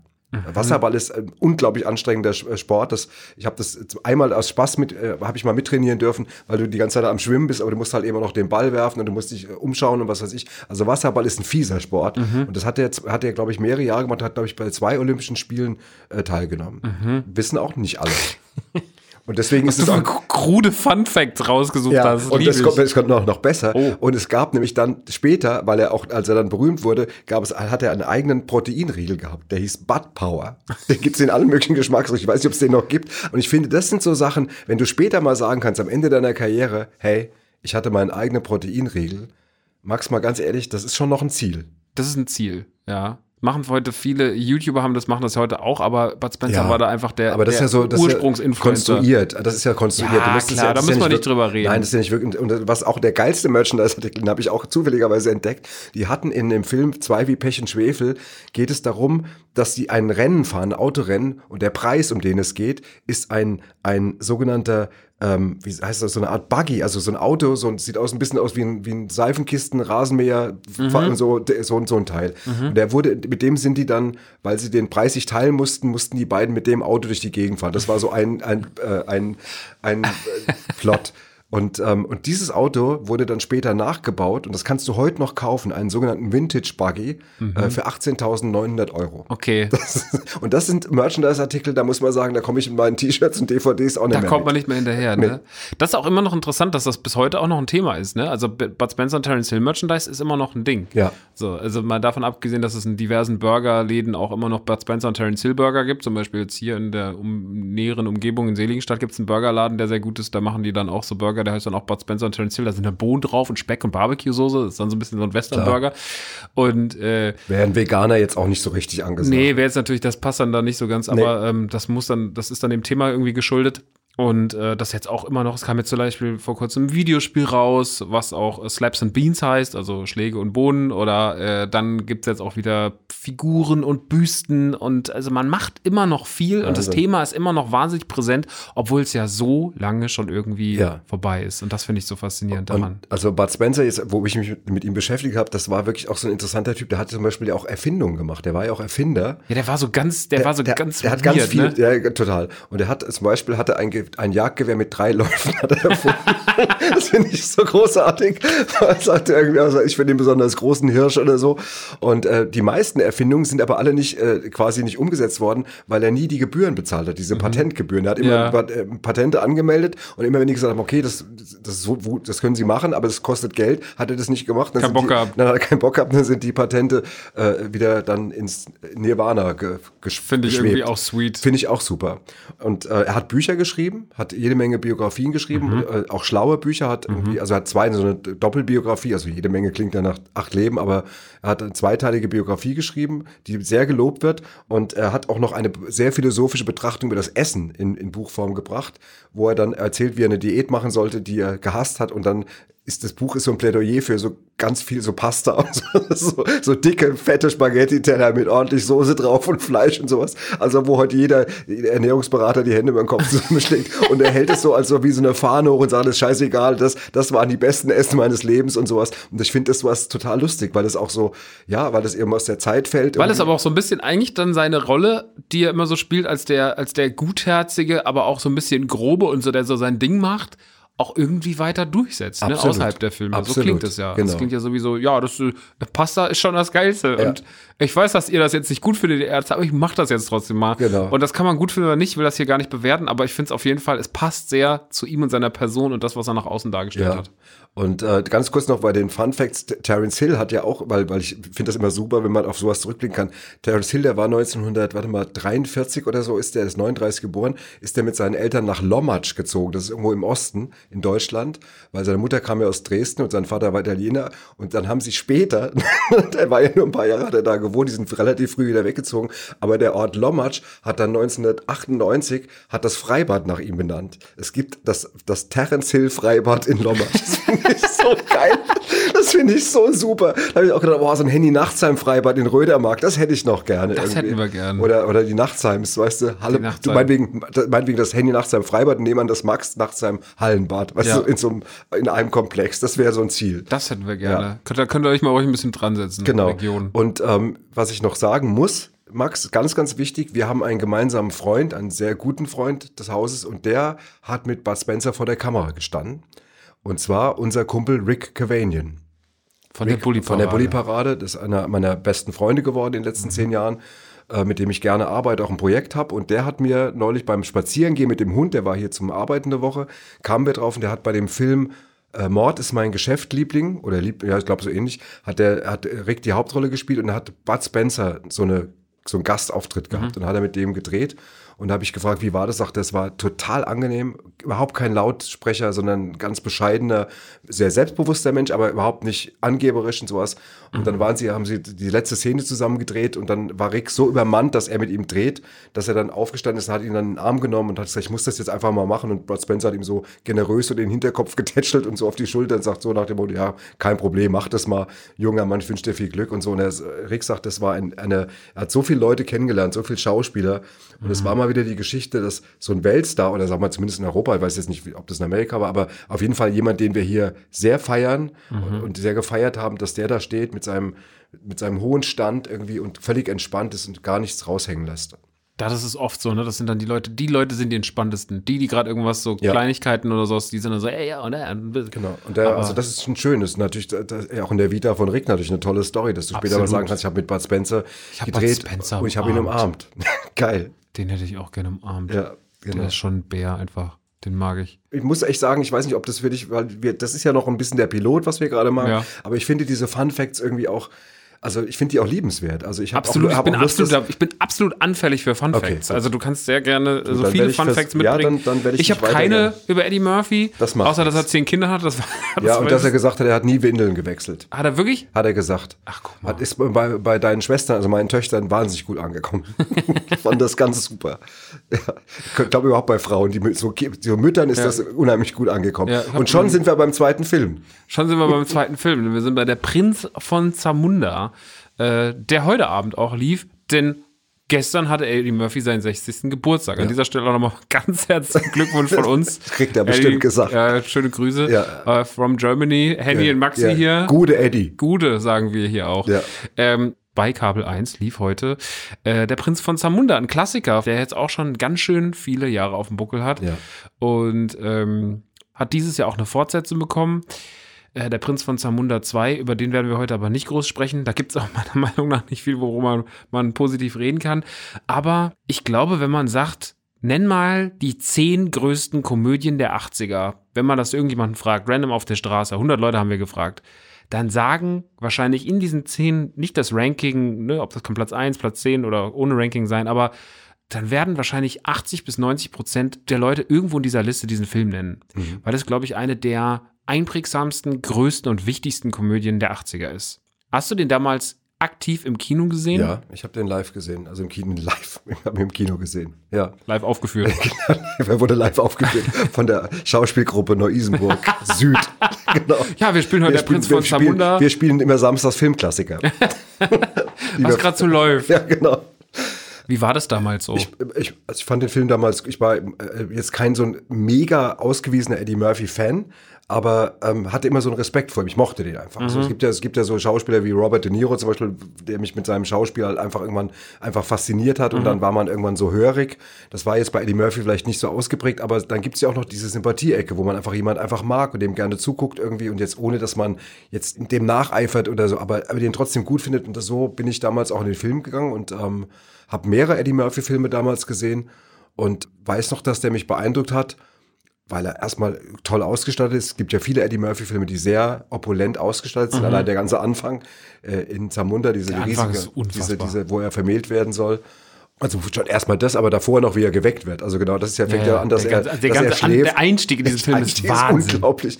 Der schläft irgendwie in einem riesigen Bett und dann kommt so eine Kapelle mit so 20 Leute und in so, eine- in so eine, in eine, wie ist da, so eine Nische dann in dem Raum Ja, und ja. da fangen dann an, so leise Musik zu spielen. Also sie sind quasi der lebende Musikwecker. Das, das ist einfach, das hat, da im Ist Kino so haben alle schon, im Kino damals alle schon total explodiert. Ja. Ja. ja. klar, weil es natürlich einfach auch, weil der sehr, der fängt, der ist einfach sehr opulent und zwischendrin ist der dann aber auch so basic und runter. Das ist schon ein gutes Ding, ne? Also der, der, ähm, vielleicht müssen wir noch mal ganz kurz auf den Inhalt kommen. Ja, genau. Ah ja, genau. Max, ähm, du fasst den Inhalt jetzt mal zusammen Mhm. und ich gebe dir einen Satz. ja, jetzt mach mal. So, Maxchen, Ähm, Schluss. Nein. also, Moment. Sohn, nee, Prinz, der zwangsverheiratet werden muss, flüchtet nach Amerika, weil er bumsen will, aber findet die große Liebe. ich glaube, das kann man sagen. Okay. Ja, ähm, irgendwie so, in die Richtung. Ja. Also er ist ja, im Endeffekt geht es ja darum, dass, äh, dass Prinz Akim, gespielt von Eddie Murphy, äh, nach New York aufbricht, weil er äh, eigentlich von seinem Vater, der will ihn vermählen und äh, der an seinem 21. Geburtstag, deswegen auch dieses opulente Wecken und sowas. Und dann sagt er, nee, nee, nee, nee, äh, ich finde die Frau hier irgendwie, die ist mir nicht selbstbewusst genug und sowas. Ich gehe jetzt nach Amerika. Eigentlich ist er schon sehr, sehr, er ist schon sehr tough und er ist auch nicht irgendwie darauf aus, sich die königlichen Hörner auszustoßen, abzustoßen, auch wenn sein Vater das immer wieder sagt. Äh, das ist dann eher sein, äh, die Rolle von Sammy, der das machen will unbedingt. Und äh, ja, dann fl- fliegt man nach Amerika und der verliebt sich und äh, in die Tochter des McDowells-Besitzers, ähm, Lisa. Genau, er, er, er geht dort in, in den Stadtteil Queens natürlich. Genau, er geht in den Stadtteil Queens. Das absolute, was natürlich der absolute Gegenentwurf ist zu Zamunda, das wir am Anfang sehen. Ja, Das weil- weil er geht halt in Queens damals Stadtteil. auch noch in den 80ern nochmal anders als heute. Queens ist heute aufgeräumter. Queens ist genauso wie Brooklyn. Das sind nicht mehr die Ghettos. ja, mein Sohn von war schon mal da. Ich war noch nicht Ich kann war schon mal mitreden. da. Ich war schon Aber ich mal kann in euch erzählen, wie es in Langenselbold aussieht. Ihr kennt Dietzenbach nicht. Ihr kennt diesen Mann. Ah, Aber so, ja, irgendwie. Er geht nach Queens auch wegen dem Namen. Ne? Er geht Also, natürlich auch Queens. Er sagt, wo könnte man eine, eine Prinzessin finden? Ja. In, in Queens natürlich. Und es erzählt eigentlich so ein ganz klassisches 80er, also erzählt ein süßes äh, 80er Jahre modernes Märchen. So, äh, über den Prinz, der in einem etwas runtergekommenen Stadtteil von New York In einem sehr runtergekommenen Sehr, sehr Apartment-Hotel, ein Äh, schlimmes eine- Apartment bezieht. eine, also die Liebe seines Lebens sucht Diener, und auch findet. Sammy ist ja irgendwie so sein ja, sein Buddy. Buddy. Die sind Tina auch ist vielleicht so ein bisschen äh, despektierlich, also ist schon mehr, bisschen auch Kumpel, Genau. aber halt natürlich trotzdem auch ähm, Bediensteter, auch Aufpasser soll er ja eigentlich ein bisschen sein, was er dann Genau. nicht so richtig du dufte durchzieht. Und Eddie Murphy und Arsenio Hall, der auch den Sammy spielt, die spielen auch noch andere Rollen, äh, haben da sehr, sehr viele, unter anderem natürlich auch noch dieses, dieses Friseur-Duo, diese Friseurjungs, Ja. äh, dann noch diesen Priester, den Sänger und so weiter und so fort. Ich habe jetzt gerade die Namen hier nicht alle, Er aber spielt vier Rollen, glaube ich, in dem Film. jeder ne? spielt Hm. da irgendwie vier Rollen und äh, der Charme bildet sich durch die Machart, durch die 80er-Romantik und der ist, ich hatte auch so ein bisschen Angst bei dem, dass der schlecht gealtert ist, aber ich habe den jetzt ja wieder dann gesehen mit dir und ich lieb den. Ich finde, das ist ein fantastischer, das ist eine fantastische, schöne Komödie, die man natürlich sehr betrachten muss, wann sie gemacht wurde, aber die dafür extrem sauber aufgeräumt und zeitlos gemacht ist. Und der Prinz von Zamunda ist ein ganz, ist eine ganz, ist eine ganz herzergreifende, herzerwärmende, schöne Geschichte mit einem Eddie Murphy, der sich sehr vielseitig präsentiert, weil ich finde, Eddie Murphy macht da was in dem Film. Er, Prince Akeem ist ja nicht nur witzig, oder Prince ist Nee. ja sogar eher eine sehr ernst angelegte Rolle und er ist ja sehr bestimmt und er hat natürlich auch witzige Momente, aber er ist gar nicht Ja, so ist, dieses kein, ist keine Comedy-Rolle ist oder keine, so. überhaupt keine Com- Comedy-Rolle. Er hat eher die, un, die, die, die Momente, die die lustigsten sind, die naiven Momente, wenn Ja. er sagt so, verpiss dich, verpiss du dich auch. Ja, so, also weil er das denkt, dass es nett ist. Weil er Genau. denkt irgendwie, weil er denkt, das, Das nett ist schön. ist so. Und er ist total so euphorisch dabei, freut diese- sich, dass diese- er angesprochen worden diese ist. Naivität, die er mitbringt, wenn er dann nach New York und nach Queens kommt und wenn sie ihn dann auch ausrauben Mhm. und so und so. Das ist so schön erzählt und das sind ja auch es, und es ist auch clever, Max. Was er in dem Film gemacht hat, ist clever, weil er zeigt nämlich gleich mehrere Seiten. Absolut. Er, er, zeigt die seriöse, gute Schauspielerseite. Der spielt den wirklich glaubwürdig, auch sehr Ja. sympathisch. Also Ja, man mag absolut. den auch. Und, äh, Absolut und dann herz- spielt er, dann tobt er sich aber in diesen Nebenrollen im, im, im dem Barbershop und so, tobt er sich halt aus und spielt dann wirklich überzeichnete Figuren halt, äh, die auch nerven würden, wenn man die länger sehen würden, als, sie, als man sie sieht. Also die sind ja immer so kurz, immer in dem Barbershop, aber dann sind sie brüllend komisch, aber man wird die jetzt auch nicht eine halbe Stunde sehen Nee, wollen. auf gar keinen und deswegen, Fall. Und dann glänzt er dann in den Dingern, sieht natürlich auch die, die, die, äh, die Maske ist natürlich auch Wahnsinn bei Mhm. allen Rollen. Muss immer genau hingucken, welcher ist er denn jetzt, welcher, welcher ist Mhm. ein, ein anderer Schauspieler. Aber das ist schon sehr, sehr schlau gewesen, weil er hat sich dann in einer unfassbaren Bandbreite präsentiert. Voll, absolut. Und das machen die echt in dem Film. Das ist wahrscheinlich schon so, auch mit, aus gutem Grund, weil man genau diese Vielseitigkeit da drin hat, auch einer der besten Eddie Murphy-Filme. Also es, ich glaube, wenn man so Leute fragt, nenn mal drei Eddie Murphy-Filme, dann sagen die meisten wahrscheinlich so, ähm, was, was würdest du sagen, wenn ich dich frage, nenn mir drei aus dem Stegreif, drei Eddie Murphy-Filme? Also Kindergarten Daddy mochte ich irgendwie wahnsinnig. Ja. Ich habe Showtime gesehen, aber den, vor allem wegen Robert Ja. De Niro. Äh, Ich habe Beverly Hills Cop, habe ich den Ja. ersten gesehen, aber zum Beispiel nicht alle. Aber ich, komischerweise gehört das gar nicht zu meinen, zu meinen Okay. Mega-Favorites. Am Prinz von Samunda auf jeden Fall. Ja, also genau, weil mit was für einer Rolle verbindest du Eddie Murphy? Ja. Dann werden die meisten sagen Beverly Hills Cop oder der Prinz von Zamunda oder vielleicht noch Shrek, weil er da den Esel synchronisiert okay.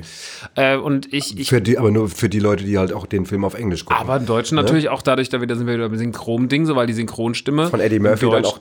ja, den stimmt. Esel synchronisiert hat. Hey Mann, ich habe uns Waffeln gemacht. Also weißt du, dieses, dieses schnelle und hektische, das hat auch dem Esel, den hat man auch trotzdem den seinen Vibe angespürt. Aber das ist ein anderes Thema. Aber ich glaube trotzdem, Da dass reden man, wir ein andermal drüber. da reden wir ein andermal über den Esel. Ähm, ich, ja, dieses Ding ist halt so vielschichtig und dann ist der trotzdem auch irgendwie gut gealtert und hat so versprüht so viel Charme und hat Humor und hat aber auch nicht zu viel Humor und der hat von allem, finde ich, die richtige Dosis. Mhm. Der ist so, der ist so gut gemacht. Der hat natürlich auch manchmal so seine Witze, die ein bisschen drüber sind. Der kleine Prinz will jetzt gebadet werden. Aber da, aber- da würde ich gerne kurz drauf eingehen, weil da hatten wir nämlich eine Diskussion und die hat, hast du mir, das war für mich mega interessant.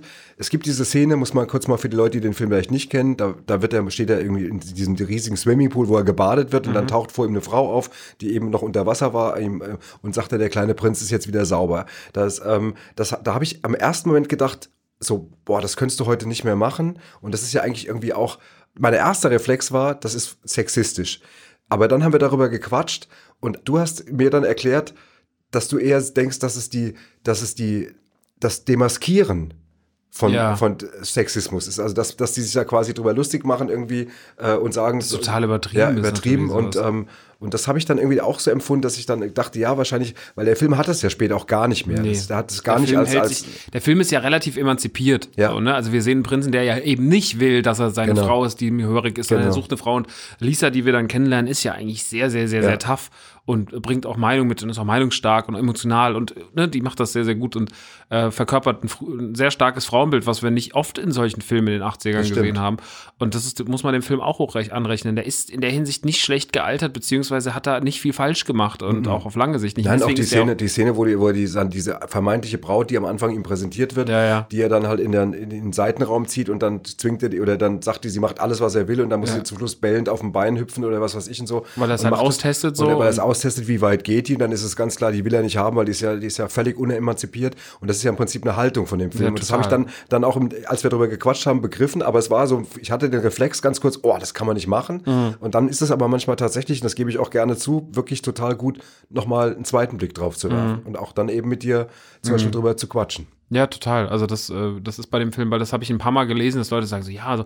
und das ist ganz interessant. Ich will heute wirklich nicht wirklich auf den zweiten Teil eingehen, weil ich auch nicht den, weil ich ihn halt auch nicht besonders gut finde. Aber im zweiten Teil werden diese Gags auch wieder gemacht. Da lassen sie aber auch federn, weil man natürlich auch merkt, dass es A, Aufgüsse sind. Also sie werden einfach aufgekochte Gags vom, vom ersten Teil. Und natürlich auch äh, teilweise nicht so fein. Also man kann sehr, sehr, am, den Unterschied am zweiten und am ersten Teil sieht man so daran, wie fein Gags erzählt sind. Und der erste ist sehr fein geschrieben. Der ist sehr, sehr, der hat ganz klare Bilder, der hat ganz klare Strukturen und das fehlt im zweiten. Der zweite wirkt wie ein wilder, so ein wildes, so, ja, den machen wir jetzt mal. Und das ist irgendwie, das finde ich dem ersten, das kann man dem zweiten natürlich negativ ankreiden, kann man dem ersten aber auch sehr, sehr hoch anrechnen, dass der so schön, klar strukturiert funktioniert und deswegen auch so zeitlos ist. Und er hat ähm, beim, die Drehbuchautoren haben sehr schlau nicht nur mit der Sprache gearbeitet, sondern auch wirklich sehr schlau das Bild eingesetzt. Also das, dieser Absolut. Film hat unglaublich viel gute Gags auch über Bilder. Also ein, eine erklärte Lieblingsszene, sind wir uns ja einig, äh, ist, wie, wenn die ankommen bei diesem, bei diesem versifften Apartment-Hotel Ja. und dann ist aus der Sicht des Typs von drinnen geht die Tür auf und dann kommen die ja rein und hinter ihnen stehen ja diese, diese Türme von ihren Koffer mit ihren ganzen Gewändern drin und sowas. Und während die Tür schon so leicht zugeht, sieht, man schon, wie einer nach dem anderen draußen sich so einen Koffer schnappt, irgendwie Ja. von den, von den eben sehr armen Leuten da draußen. Und das ist schon so lustig erzählt, weil das wird überhaupt nicht größer, äh, dann, da geht die Kamera danach nicht nochmal nach draußen. Es wird Nee, nee. einmal nur in so drei, vier Sekunden siehst du schon, aha, wenn, da, wenn die nachher rauskommen, ist nichts mehr da. Ja, ja, das Und ist dieser- so spielerisch erzählt. Und dann, wie sie dann später draußen stehen, feststellen, oh, die Koffer sind weg und sie sind eher so naiv, so, ja, wo sind sie denn jetzt? Und dann laufen auf einmal lauter von den Leuten in diesen afrikanischen Gewändern und überall die goldenen Zahnbürsten und sowas. so lustig. Es ist irgendwie, ja. das ist das haben die mehrmals in dem Film. Die arbeiten unheimlich oft. Das ist ein äh, 80er-Ding generell. Nackte Kanone, die besten Gags in Nackte Kanone sind die, die im Hintergrund passieren. Mhm. Gar nicht die, die vorne rum passieren unbedingt. Die vorne rum sind manchmal ein bisschen platt, aber die hinten dran sind genial. Und das ist bei Prinz von Zamunda auch ein paar Mal so, dass im Hintergrund richtig gute Dinge passieren. Das ist das. natürlich einer der stärksten Gags. Also Ja. den liebe ich auch sehr, sehr doll. Ähm, weil auch diese ganze, also dass diese ganze imposante Aufmachung, dieses ganze Fest, dieses auch, dass der König dann einfach sagt, na, die Hochzeit ist verschoben, obwohl da schon irgendwie 50.000 Leute stehen. So, das ist, also das mit einer Selbstverständlichkeit, Ja. da passiert alles, in Prinz von Zamunda 1 passiert einfach dieser ganze Wahnsinn mit einer Selbstverständlichkeit, dieser ganze Hochmut, dieser ganze, dieses ganze Reichtum, das ist alles so scheißegal, das passiert alles nur nebenbei und das liebe ich. Ich auch, was, was auch eine super Szene ist, wo, der, wo er mit Sammy dann sagt, dass sie das Zimmer irgendwie mal renovieren wollen, in dem sie leben. Muss man dazu sagen, da laufen Ratten rum und das ist wirklich die absolute mit Blutflecken überall und da sind Ja, schon ja, Leute drin. Umriss auf dem Und Boden. Ganz genau. Und dann kommt er irgendwann rein und dann hat Sammy den Dings renoviert und dann ist dann ein Whirlpool drin und das, der Raum ist auf einmal in einer Luxusausstattung. Und das ist so, also ich habe das so ge geliebt, als, als wenn die Tür aufgeht und er kommt da rein. und sagt, Was ist denn hier los jetzt irgendwie? Wie die den einfach dieses behaupten. Das ist schon an der nackten Kanone schon ganz nah dran, eigentlich so in bestimmten Ja. Äh, Momenten gewesen. Also ein sehr, sehr bildgewaltiger Film. Die Fallhöhe auch zwischen dem afrikanischen äh, reichen Palast und dann Queens und die runtergerobbteste Ecke überhaupt. Ähm, eine kluge Erzählweise oder sagen wir mal eine bildhaft gut funktionierende. Vielleicht trifft es das besser. Ich meine, sowas gibt's ja dann, ist ja mal, wenn man das aus heutiger Sicht guckt, dann hat man sowas natürlich auch zwischen viel gesehen. Damals hat man das noch nicht so viel gesehen, weil es einfach stimmt. damals noch nicht so viele Filme gab, ist ganz einfach. Ähm, wie findest du den Film heute? Also wie hast du den wahrgenommen mit der damaligen Sicht, äh, den, also ne, du hast den genauso wie Terence Hill auch damals im Kino Also- gesehen und dann. Also was, ich fand den von der Optik her jetzt mal generell vom, vom Feeling, es gibt ja manchmal so Filme, die kann man gar nicht mehr gut gucken. Ich kenne auch Leute, zum Beispiel, also auch zum Beispiel die Tochter von einem sehr guten Freund von mir, die kann keine Schwarz-Weiß-Filme gucken. Die ist jetzt 20, die sagt, mach das aus, Papa, ich kann das nicht. Ähm, das hat man ja manchmal auch mit bestimmten Filmen, die, die da ist die, die Kameraführungen sind komisch oder die, die Bilder, die Farben und so. Das habe ich gar nicht. Ich finde den Film, kann den Film super gut gucken. Vom, Also rein der Konsum des Bildes funktioniert mega gut, finde ich dadurch, dass das Spiel von Eddie Murphy eben nicht so grimassierend ist, sondern diese Rolle so sympathisch normal angelegt Mhm. ist, äh, kommt man auch gut mit ihm durch den Film. Und das hat den Film auch für mich irgendwie sehr, sehr guckenswert, auch beim zweiten Mal gemacht. Wir sind ja jetzt gerade parallel, während wir hier reden, beziehungsweise wenn ihr diese Folge wirklich zum Start angemacht habt, am Sonntagabend zu Ostern, dann läuft ja bei Kabel 1 gerade die Star-Doku über Eddie Murphy. Und da waren wir ja auch zu Gast und haben ja auch ein bisschen geredet über die guten und die schlechten Momente von Eddie Murphy. Und du hast ja eben gesagt, dass du findest, dass er in dem Film halt irgendwie gar nicht so überkarikatiert ist. So. Grimassiert, habe ich gesagt. Also, Grimassiert. Ja, genau, nicht so, nicht so also nicht so, drüber ist, ja. nicht so drüber, ist nicht so eine Cartoon-Figur. Und ähm, ist das vielleicht auch so ein bisschen das Problem, was ihn dann später irgendwann so ein bisschen seinen Genick der Kredibilität gebrochen hat? Weil er, ich meine, er war als Comedian sehr drüber. Er war ja als, als Stand-up, er hat ja als Stand-up angefangen und ich habe es ja auch schon in der Doku gesagt. Ich finde, dass er bei seinem ersten Stand-up, also wenn man sich Delicious heute anschaut, äh, das ist, äh, das kann man sich auch immer noch anschauen, ähm, dass das nicht so gut gealtert ist, weil es inhaltlich viel zu drüber ist und weil er sehr, sehr viele Sachen angesprochen hat. Er wollte sehr viel provozieren, er geht äh, sehr, sehr viel in die Richtung, er schießt gegen alles, das wird aber teilweise, es ist nicht gut gealtert. Da sind wir nämlich da bei den Sachen, wo die wirklich, die, ich habe es dann irgendwann nicht mehr ausgehalten, ich musste es dann ausmachen. Fand aber damals natürlich, man hat gemerkt, die Attitüde stimmt. Der Typ ist kein typischer Comedian, sondern es ist ein Rockstar. Der steht auf der Bühne, die Frauen schreien. Bei jedem Gag ist eigentlich erstmal zwei Minuten, kann er gar nichts machen, weil die Leute komplett ausrasten. So alles, was man so, man denkt immer so krass, heute ist das gar nicht mehr so witzig, aber damals sind halt Sachen, da sind, ist der Raum halt bei jedem Satz explodiert, weil halt alles, was er gesagt hat, krass war. Seine ganze Attitüde, seine, sein Auftreten, seine Klamotten, alles hatte so eine ganz eigene Attitüde. Dann ist er in diese ganze Schauspielerei gegangen und ähm, hat dann eigentlich genau mit Prinz von Zamunda eigentlich auch eine ganz andere Seite präsentiert, weil die wesentlich, wie gesagt, die ist auch drüber, aber die ist auch ruhig und der hat da sehr, sehr vielschichtig agiert und später ist er so ein bisschen, dann hat man ihm immer wieder so diese Rollen gegeben, die man ihm gegeben hat bei Beverly Hills Cop, bei Prinz von Zamunda, ähm, natürlich hat er dann dieses ganze Rollen, also diese ganzes, dieses Rollenspiel, viele Rollen irgendwie anzunehmen, wie bei The Nutty Professor, also der verrückte Professor, wo er dann auch ganz, ganz viel macht und so.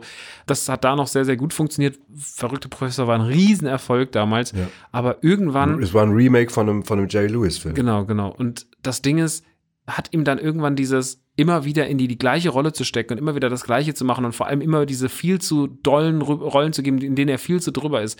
Hat ihm das so ein bisschen auch dann das Genick gebrochen? Ja, das Genick gebrochen hat es ihm natürlich nicht wirklich, weil er, weil du kriegst ja trotzdem auch für so einen Film, auch wenn der dann am Ende vielleicht floppt, kriegst du ja von vornherein immer mal eine gute Klar, Gage. das so. meine ich auch nicht. Also wirtschaftlich wird ihm das alles nicht geschadet Wirtschaftlich wird das alles passen, aber du weißt, dass so Ich weiß, was du meinst. In der, er war damals ja. halt der größte Comedian der ja, Welt. das, das so. ist ja auch das Schlimmste, das, sagen wir mal, das Schlimmste, ich kann das als Komiker wirklich sagen, mit dem Badesalz gibt es 37 Jahre. Das ist der, das dienstälteste Comedy-Duo, vielleicht überhaupt das dienstälteste äh, Entertainment-Unterhaltungsduo in Deutschland.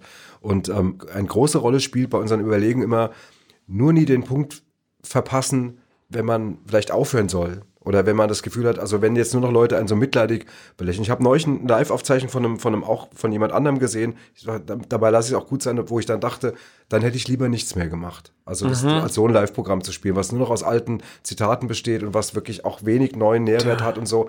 Und deswegen. Ähm, man das, muss echt ein gutes Feingefühl für sich selber haben. Ne? Ja, und das ist natürlich Eddie Murphy, glaube ich, tatsächlich. Ich kenne den nicht persönlich und ich, ich, das muss man auch mal vorsichtig sein, was man so sagt. Aber so, er ist natürlich auch schon auch ein eitler Prinz, ne, schon immer gewesen. Ja. Irgendwie hat irgendwie wie hat gesagt, einen sehr eitlen Ruf. Ja. ja, zehn Kinder mit fünf Frauen, das, das erzählt er ja auch gerne und sowas. Ist ja auch so, so, ein, dann so ein bisschen so ein Männerding. Hey, ich habe so, so viele Kinder mit so und so vielen Frauen. Ich war immer hier der Bad Guy und der, der Größte. Und ähm, ich glaube, dass man, und dann hast du vielleicht noch Berater, die um dich rum sind, die das auch, die dann quasi ein bisschen immer so, ja, einen Kopf in den Arsch stecken. Und dann ist natürlich auch die Gefahr, dass du irgendwann nicht mehr reflektiert auf was drauf guckst. Wenn du keinen, keinen hast, der dir mal sagt, soll ich dir mal ehrlich sagen, die Rolle da, das war nichts. Oder liest dir mal das Buch genau durch. Ich hatte das neulich mit einem Kollegen, der sollte was machen und da habe ich das, hat er gesagt, wie findest du das? Und habe ich auf einmal eine Sache gesehen und gesagt, willst du das wirklich machen in der Sendung? Sagt er, ja, eigentlich hatte ich schon so zugesagt. Sag ich, aber guck doch mal, das ist doch völlig drüber, das ist doch uralt, das macht man doch gar nicht mehr. Man macht doch mhm. heute nicht mehr eine, eine, eine Shakespeare-Adaption in die, in die Teenager-Sprache. Das hat man schon vor 15 Jahren, war das schon alt in so einem Kram. Er sagt, das ist gut, dass du mir das gesagt hast. Und, mhm. und ähm, das meine ich so, als hätten ihm die Berater gefehlt und die innere Stimme, mhm. zu sagen, jetzt wird's gerade ein bisschen arglamaukig, jetzt wird's auch ein bisschen billiger von den Jokes und so. Und das ist schade irgendwie, weil man, man, man will das ja eigentlich als Zuschauer auch gar nicht miterleben. Nee, das ist nämlich, weil irgendwann so eine, also es gibt so Comedians, die haben es richtig gemacht. Äh, die haben zum Beispiel Mike Myers, nehme ich da ganz gerne als mhm. Beispiel. Mhm. Den kennt man aus Wayne's World, äh, genau. Austin Powers äh, und, und, diverse andere Sachen. Der hat wirklich für mich Comedy-Geschichte geschrieben. Der hat für mich mit der besten Komödien gemacht. Synchronisiert von Rick Cavanian. Austin Powers ist synchronisiert von Rick Cavanian, genau, ja. genau, stimmt. Äh, da haben wir wieder die Brücke dahin. Aber es ist wirklich so, dass Mike Myers, als man dann gemerkt hat, so, da hat er noch diesen Sexguru-Film gemacht und der lief da nicht mehr so richtig doll. Und der ist dann irgendwie sehr schnell so ein bisschen in so eine Produzentenrichtung. Ja. Ja, und hat ja dann noch bei Bohemian Rhapsody jetzt letztens mitgespielt und den hat man fast gar nicht erkannt, weil er so einen, so einen aufgedunsenen äh, Manager spielt. Aber irgendwie fand ich so, ja, krass, der hat das irgendwie, der ist dann so zum richtigen Zeitpunkt abgehauen und hat halt auch so dieses, der war halt ne, Mike Myers war aus dem Haus, Wayne's World Shrek, so, da ist man so, krass, das war ein krasser mhm. Typ und hat zum richtigen Zeitpunkt ist er so zurück mhm. und äh, ich glaube, er kommt jetzt sogar mit irgendwas wieder. Ich glaube, er kriegt jetzt eine, er kriegt jetzt eine Show demnächst. Aber ähm, ist ja dann wieder was anderes. Ist wieder was anderes, aber, aber, da bin ich auch gespannt, weil ich kann mir vorstellen, dass der das wieder, dass dann auch genug Zeit und dass der zum Beispiel ein sehr gutes Feingefühl hat für sich selber. Es gibt äh, Schauspieler wie zum Beispiel Keanu Reeves, über den wir auch in der nächsten Ausgabe spre sprechen werden, weil wir reden dann über der Tag, an dem die Erde stillstand. Ähm, Keanu Reeves ist auch so ein Schauspieler, der nochmal so einen dritten Frühling erlebt hat. Und wenn ich im Comedy-Sektor bleibe, muss ich auch sagen, Adam Sandler, von dem ich ein großer Fan bin, der so ein bisschen mein Guilty Pleasure ist oft, der ist auch einer von diesen Comedians, wo ich sage, der hat sehr, sehr viel gute und lustige und drüber Komödien gemacht in den späten mhm. 90ern, Anfang 2000ern. Und irgendwann ist bei dem, ist irgendwas schiefgelaufen. Irgendwann haben die einfach wahnsinnig schlechte Skripte den geschrieben. Er hat die aber trotzdem mal gemacht. Er hat Jack and Jill gemacht, er hat diesen äh, Chaos Dad gemacht und so. Und da waren echt ein paar Dinge dabei, wo ich sage, boah, Kindsköpfe 2 ist einer der schlecht geschriebensten Komödien der Welt. Das also das ist furchtbar, schlecht, furchtbarer ja. Film. Aber Sandler hat dann irgendwann so diesen Moment gehabt, und der war dann so vor allem mit Majorowitz Stories und Uncut Gems da, wo man sagt so, ja, krass, der kann es doch noch und hat noch mal so ein Comeback gehabt. Und ich habe auf diese Art von Comeback bei Eddie Murphy so ein bisschen gehofft. Und er hat ja dann diesen Dolomite-Film gemacht vor ein, paar, vor ein paar Jahren, den fand ich schon ganz gut. Und ich habe so gedacht, vielleicht wird äh, jetzt zum Beispiel Prinz von Zamunda 2, wird so dieses so, wow, äh, Eddie ist Murphy ist wieder. wieder da und er ist immer noch krass so, weil er kann es ja quasi immer noch so. Er macht auch gar nicht so viel falsch in dem Film, weil der Film ist halt drumherum so schlecht, dass es ihm das halt, dass ihm das halt auch nichts bringt, dass er da in dem Film nicht schlecht ist. Ähm, und ich habe so ein bisschen gehofft, dass das bei ihm passiert. Meinst du, da kann das, also ich glaube ja immer dran, dass man das rumreißen kann. Siehst du das auch so oder meinst du, irgendwann ist so ein Punkt überschritten? Das kann ich nicht genau. Das hat was mit den Personen zu tun. Also ich denke mir, ähm, also erstmal ist man fasziniert, äh, wenn jemand, der ja auch natürlich, sag mal, wohl auch die, die Produktionsfirma, die Filmfirma ja auch sagt, kann man hier, wir bringen wieder, machen einen Eddie Murphy-Film, dann kann man sich auch die teuren Drehbuchschreiber leisten, Ja. weil man ja sowieso ein teures Projekt hat. Und Ja. dann macht man das ja eigentlich auch. Bin ich immer überrascht und fasziniert, wie beschissen die Drehbücher auch teilweise sind. Ja, ja, also man sagt, mal, jetzt gesagt, sind da schon die, die teuersten Autoren der Welt irgendwie dran und schreiben wirklich eine Grütze. Also wo man denkt, irgendwie das, also da Die kenn könnte immer noch die erstbeste Idee haben. Ja, es gibt doch so, also wirklich Ja. die besten Autoren von Hollywood, die stehen doch alle äh, in der Schlange, Ja. wenn man sagt, wir machen Prinz von Zamunda 2. Ja, das, das Ding ist- das ist ein, das erstaunlich. Also das ist erstmal eine. Faszin äh, das ist überhaupt ein faszinierender Aspekt. Ähm, und dann weiß ich es nicht ganz genau. Ähm, ich, ich glaube, dass was dazugehört, das, das kenne ich, also jetzt, sag mal, ich jetzt runtergerechnet auf, auf mein, meine, Ja. mein Berufsleben, so, dass ich das so lange mache, ähm, man muss sich immer wieder mal hinterfragen, brenne ich noch? Also, oder merke ich jetzt gerade so, so, kommt Mhm. Jetzt ist es nur so, noch Arbeit. Jetzt ist es so Arbeit und jetzt, jetzt bin ich auch mit dem Mittelklasse-Gag zufrieden, obwohl ich weiß, da- dahinter steckt noch der wirklich gute Gag. Das spürt man eigentlich, das weißt du eigentlich immer. Mhm. Während ich das schreibe, weiß ich schon, den behalte ich oder den nehme ich nur dazu, um mich warm zu machen, um dann vielleicht den besseren Satz zu schreiben oder Dialog. Und Mhm. Ja. ich glaube, das ist der Punkt, hat er das oder hat er das nicht? Das kann ich aber nicht beurteilen. Klar. Ich weiß nur, das wäre gut, wenn man es hat oder wenn er es hat, weil dann kannst du vielleicht irgendwann nochmal sagen, passt auf Leute, und dann kannst du vielleicht auch mal zu Leuten sagen, pass auf, der und der und der raus aus dem Zimmer, weil ihr habt mich sch schlecht beraten, ihr habt Scheiße geschrieben für mich und sowas, ich will mit euch nicht mehr arbeiten, ich will Leute, die mir gut tun, die mich inspirieren, die wissen, was mein Kern ist, was ich am besten kann. Das ist aber die Frage, hat er das noch, den Spirit, oder Mhm. sagt er irgendwie, ach, ich lasse es so ausklingen, nehme noch mal die Kohle mit und ich habe ja meine, meine Highlights, ich werde irgendwann in der Filmgeschichte, habe ich eh schon meinen festen Platz. Mhm. Das kann ich nicht einschätzen. Aber ich, wichtig ist es. Ich finde, den, den Punkt muss man, den muss man auf jeden Fall, ähm, äh, den muss man hinbekommen. Der Rick hat mir erzählt, der hatte jetzt ein Projekt, da ist er auf Mirko Nonchev getroffen, Mhm. von, von Samstagnacht.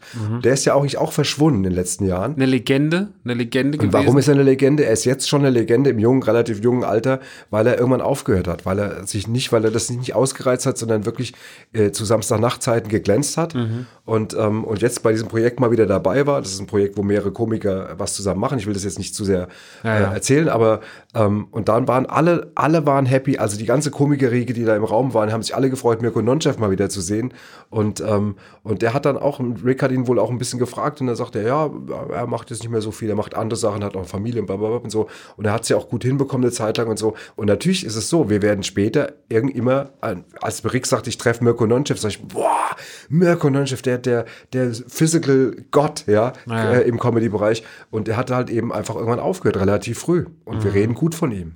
Ja, klar. Es gibt entweder den man, man erkennt, wann gerade sein eigener Zenit ist und äh, wenn jetzt gerade irgendwie aber nicht mehr geht oder der Antrieb fehlt, dass man dann sagt, jetzt nehme ich mich zurück. Rick Moranis ist auch so ein Schauspieler, der das gemacht hat. Ja, also der war ja bei Ghostbusters und bei Mhm. Genau. Ich habe die Kinder geschrumpft und war so einer der, der, der Lord Helmchen und so, ne? Er war Ja, halt klar, eines der, der- Gesichter der, der, der 80er und auf einmal war einfach Rick Moranis. Wie hieß denn, wie hieß denn der weg. Film? Äh, Little Shop of Horror. Ja, klar, Genau, genau, super so. Film mit Audrey Also, 2. Genau, Audrey Audrey 2. 2, die Pflanze. Ähm, und diese Sachen, das ist so, äh, da, das ist so auch so ein Typ, das ist auch so ein Mythos. Ne? So, das hast du. So Menschen, die dann, wenn sie dann mal wieder auftauchen, ich habe letztens ein Interview gesehen von ihm, da war er wieder da und da war ich so, boah, krass, das ist Rick Moranis. Wie großartig, den liebe ich ja. Und der sieht auch immer noch super aus und auch noch genauso aus wie damals. Dann hast du, dann hast du Leute, die es schaffen, sich immer wieder neu zu erfinden. Ja, können wir jetzt mal, bleiben wir mal im deutschsprachigen Raum, bleiben wir mal bei jemandem, der sich dann tatsächlich, der irgendwie alles erfüllt hat, Stefan Raab. Stefan Raab war 20 Jahre lang die Bank im deutschen Fernsehen und hat einfach, oder 15 Jahre, und hat ständig sich neu erfunden. Und am Ende war er einfach müde. So, die letzten drei Jahre war er müde und dann hat man, war er weg. Beziehungsweise dann hat er, er hat eigentlich dann auch erkannt, jetzt ist gerade Feierabend bei mir mal. Einmal als vielleicht zwei, drei Jahre zu spät in Anführungsstrichen, ne? weil am Ende war halt was, es hat ihm nicht geschadet, ne? Aber Nee, hat dann auch, ich ich meine, er ist jetzt wieder da, macht wieder andere Sachen und so. Aber äh, ja, ich finde so, ich, Und das ist eine große Leistung, Max. Dass äh, jemand wie Stefan Raab, ich kenne den ja, hab den ja sich mal getroffen. Wir waren ja auch ein Mhm. paar Mal bei TV Total mit Badesalz. Und es ist halt tatsächlich so, wie der bei Schlag den Raab auch so immer drauf war. Dieses, dieser Ehrgeiz, Mhm. dieses die, allen der Welt zeigen, dass ich kann's und den nächsten, äh, den Hit schreiben und aus Mhm. dem Maschendrahtzaun, den ganzen Kram. Der ist ja immer sehr getrieben und natürlich auch mit einer gewissen Überzeugung. Das musste er auch dann haben. Und dass der es schafft, tatsächlich irgendwann zu sagen, ich höre jetzt auf, ich verschwinde jetzt aus dem Fernsehen, ich bin jetzt nicht mehr, ich stehe nicht mehr zur Verfügung. Und da bricht ja auch ein ganzer Apparat zusammen, bei, mit Brainpool und was weiß ich, irgendwie auf einmal ein riesen Wirtschaftsfaktor. Und er hat es einfach gemacht und das ist eine große Leistung. Also auch wenn er vielleicht ein paar Jahre, kann man jetzt so sagen, äh, zu spät, das haben wir vielleicht auch gar nicht alle so empfunden, aber, aber überhaupt, dass er relativ im jungen Alter trotzdem die, auf die Bremse gegangen ist, finde ich Wahnsinn. Ja, total. Also das ist, das Hat muss mir man schwer einfach. imponiert, muss ich echt sagen. Das muss man schon können und viele Leute können das nicht oder wenn, wenn, sie- wenn du halt dich immer wieder neu findest, dann musst du es auch nicht können. Ne? Das ist auch immer irgendwie schön. So, keine Ahnung. Nimm Tommy Krabweis, der dann einfach irgendwann nach seiner Fernsehkarriere einfach mal Bernd das Brot erfunden hat und solche Sachen. Also das ist irgendwie, ich finde, da Genau. gibt's da gibt's sehr, sehr viel äh, schöne Beispiele und Eddie Murphy ist leider irgendwie so ein Beispiel, wo ich sage so, ich weiß noch nicht so richtig, wie ich das alles finden soll. Ich achte ihn schon sehr, ich mag ihn schon echt gern. Ich finde, er strahlt auch so ein bisschen das äh, ehrliche, sympathische Arschloch aus, so als Typ. Er macht seinen Job immer noch, wenn er will, gut. Ähm, meistens scheitert es nicht an ihm, sondern es scheitert eher an den sehr schlechten Drehbüchern. Ähm, aber ich glaube, er hätte sich auch vieles in den letzten 10, 15 Jahren sparen können. Und dann wäre vielleicht seine Legacy und sein, sein was, der, was man so, wenn man an Eddie Murphy denkt, dann denkt man so, ja, das war der Typ, der unfassbar krass in den 80er, 90er und der dann irgendwann, wo es dann sehr abgeflacht ist. Mhm. Und manchmal wäre es schöner, wenn man einfach, der war richtig krass in den 80er, 90ern. Was macht der eigentlich? Wo ist der eigentlich irgendwann hingegangen? genau. Ich glaube, das ist manchmal das ist der, super. Das, das wäre schöner Ja, manchmal das glaube ich auch. jemand- Ja, genau. Wobei ich, bei uns ist es manchmal nur so, wenn wir spielen, wir spielen ja hier im Rhein-Main-Gebiet zwischen dann richtig viel. Wir spielen Ja, dann ja. auch mal ins Bürgerhaus-Dreieck achtmal. Und wenn du dann an eine Tankstelle kommst und da sitzt dann so ein älterer Mann und sagt, gibt's euch eigentlich noch? Dann kommst du gerade aus der vollen Halle, dann ist die Frage manchmal auch wieder ein bisschen doof. Ja, ja, klar, Aber, aber ich weiß, was du meinst. Das war jetzt auch nur ein Scherz. Also, Nee, nee, ich find- äh, das ist schon richtig. Ich glaube, irgendwann den Punkt zu haben, dass Leute sagen, was macht der eigentlich? Und dann kommt er auf einmal um die Ecke und sagt, da ist er. Ja, und dass, dass dieses, dieser Mythos, dass man sich den nicht selber zerbombt, das ist, glaube ich, ganz, ganz, äh, das ist eine Kunst. Ja, oder zumindest, ich finde Badesalz als Beispiel, ich werde jetzt hier keine Lobeshymne halten, Nein, aber das wär jetzt trotzdem, auch aber, aber, aber, ich auch aber, nicht. aber, ich finde trotzdem, dass ihr das zum Beispiel sehr gut hinbekommen habt, dass ihr in Würde gealtert seid. Und das ist als Comedian so wichtig. Es ist so wichtig, in Würde zu altern, dass man nicht denkt, so, ich gehöre noch immer zu den, yo, wollt ihr auch mal hier so einen kleinen Lungentorpedo? Und ich habe jetzt hier noch mal ein paar lustige Gags rausgekramt. Kennt ihr, kennt ihr Fische? Also das macht man nicht mehr so. Ich finde, man muss auch immer so ein bisschen wissen, wo man steht und was der eigene Status ist. Und dass man halt dann, entweder, dass man halt die Nächsten mit ranzieht oder sowas, aber dass man das irgendwie ordentlich macht. Und äh, manche können das sehr gut und manche können das nicht so gut. Ähm, Vielleicht sollte Eddie Murphy nochmal mit Tarantino arbeiten. ja, Stell dir das mal vor, der würde, und der würde eine Wahnsinnsrolle spielen, so, weißt du, Das ist war ja so richtig- oft so, dass ja, man halt nochmal dann, ich glaube ja immer so, dass, dass solche Schauspieler, so Comedians, die auch, das kann ja vielen Leuten nochmal so einen ganz anderen Antrieb geben. Ne? Tarantino hat schon so viele Leute schon irgendwie zurückgeholt. Ja. So. Also auch ein, ich meine, der war zwar nie weg, aber auch ein Brad Pitt, dass Brad Pitt nochmal einen Oscar gewinnt für Once Upon a Time in Hollywood, das ist ja auch, das ist natürlich auch der Handschrift eines Tarantino geschuldet oder auch ein Leonardo DiCaprio oder sowas. Das Ja. sind ja Schauspieler, die haben auch irgendwie, die waren die Jugendschauspieler, und die haben dann noch mal so eine Renaissance erlebt, halt als erwachsene große Schauspieler, haben dann diese ganzen Scorsese-Tarantino-Dinger gemacht und waren auf einmal so Shutter Island, äh, weißt du, als ich mit jedem großen, jedem großen Regisseur, der irgendwie zu dem Zeit Christopher Nolan, äh, der den einfach vergöttert, also das ist ja unfassbar so und äh, ich, das sind immer die schönen Karrieren und die, die entwickelten Karrieren und dann gibt's halt diese, so, ja, ich, äh, das liegt dann vielleicht am Charakter, da ist man vielleicht einfach zu arrogant. Ich bin jetzt mal gespannt, Prinz von Zamunda 2 ist jetzt draußen, wie gesagt, den finde ich absolut äh, furchtbar geworden. Beverly Hills Cop 4 kommt. Was erwarten wir denn da? Ich, hab, war ehrlich gesagt eigentlich ein bisschen euphorischer, auch wenn der dritte Beverly Hills Cop bei Vibe nicht als einer der besten Beverly Hills Cop Filme trägt. aber es ist nicht dein Lieblingsfilm Das aus ist- der Trilogie? das ist, also da muss man ein bisschen Trilogie? Filmkritiker haben an dieser Stelle natürlich komplett abgeschaltet. Es gibt dazu aber auch eine Geschichte. Aber dafür ist der Podcast auch für Dafür die ist der ja auch für die nicht. ist er wirklich nicht. Also ihr müsst, ihr müsst ja woanders rein, Ja, Leute. genau. Aber ähm, nee, also bei mir ist es so, ich, ich habe den damals im Kino gesehen. Das war der erste Beverly Hills Cop, den ich gesehen habe. Und ich habe natürlich, ich bin äh, wahnsinnig Freizeitpark-affin. Also ich fahre regelmäßig ins Disneyland und solche Sachen. das ist schon Junkie, schlimmer das, Junkie. Das, ich finde das schon richtig geil und lieb die gekünstelte Welt, die mir da vorgegaukelt wird. Dementsprechend war ich natürlich als Kind wahnsinnig begeistert von Beverly Hills Cop 3, wo das ja alles auch zu tragen kommt. Und das war auch mein erster Beverly Hills Cop. Den habe ich im Kino gesehen, habe ich sehr, sehr, sehr, sehr, sehr, sehr genossen damals als, äh, Ich weiß nicht, wie der, wann der kam. Ich war irgendwie so 12, 13 oder so.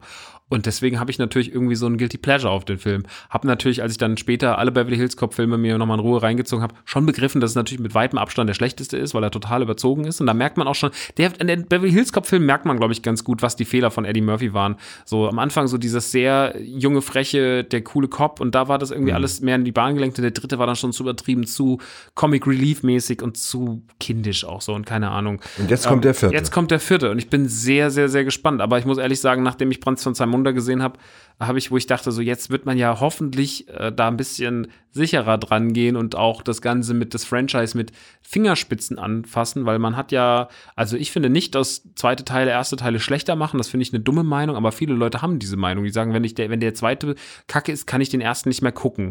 Äh, das finde ich nicht, finde dann guckt man den ersten vielleicht sogar noch lieber. Ja, also ich als großer Ja, Ghostbusters-Fan, streng. als Großbusters, großer Ghostbusters-Fan, also ich könnte, dann könnte ich ja nie wieder nach 2016 könnte ich ja nie wieder Ghostbusters gucken, weil das einfach eine Katastrophe war damals da. Ja, für, bei mir ist es Jurassic Park. Jurassic Ja, ja, Park, Jurassic der erste Park. ist, ein, ist ein, ein Klassiker, den ich Absolut. geliebt habe. Der dritte, der zweite war do, irgendwie doof.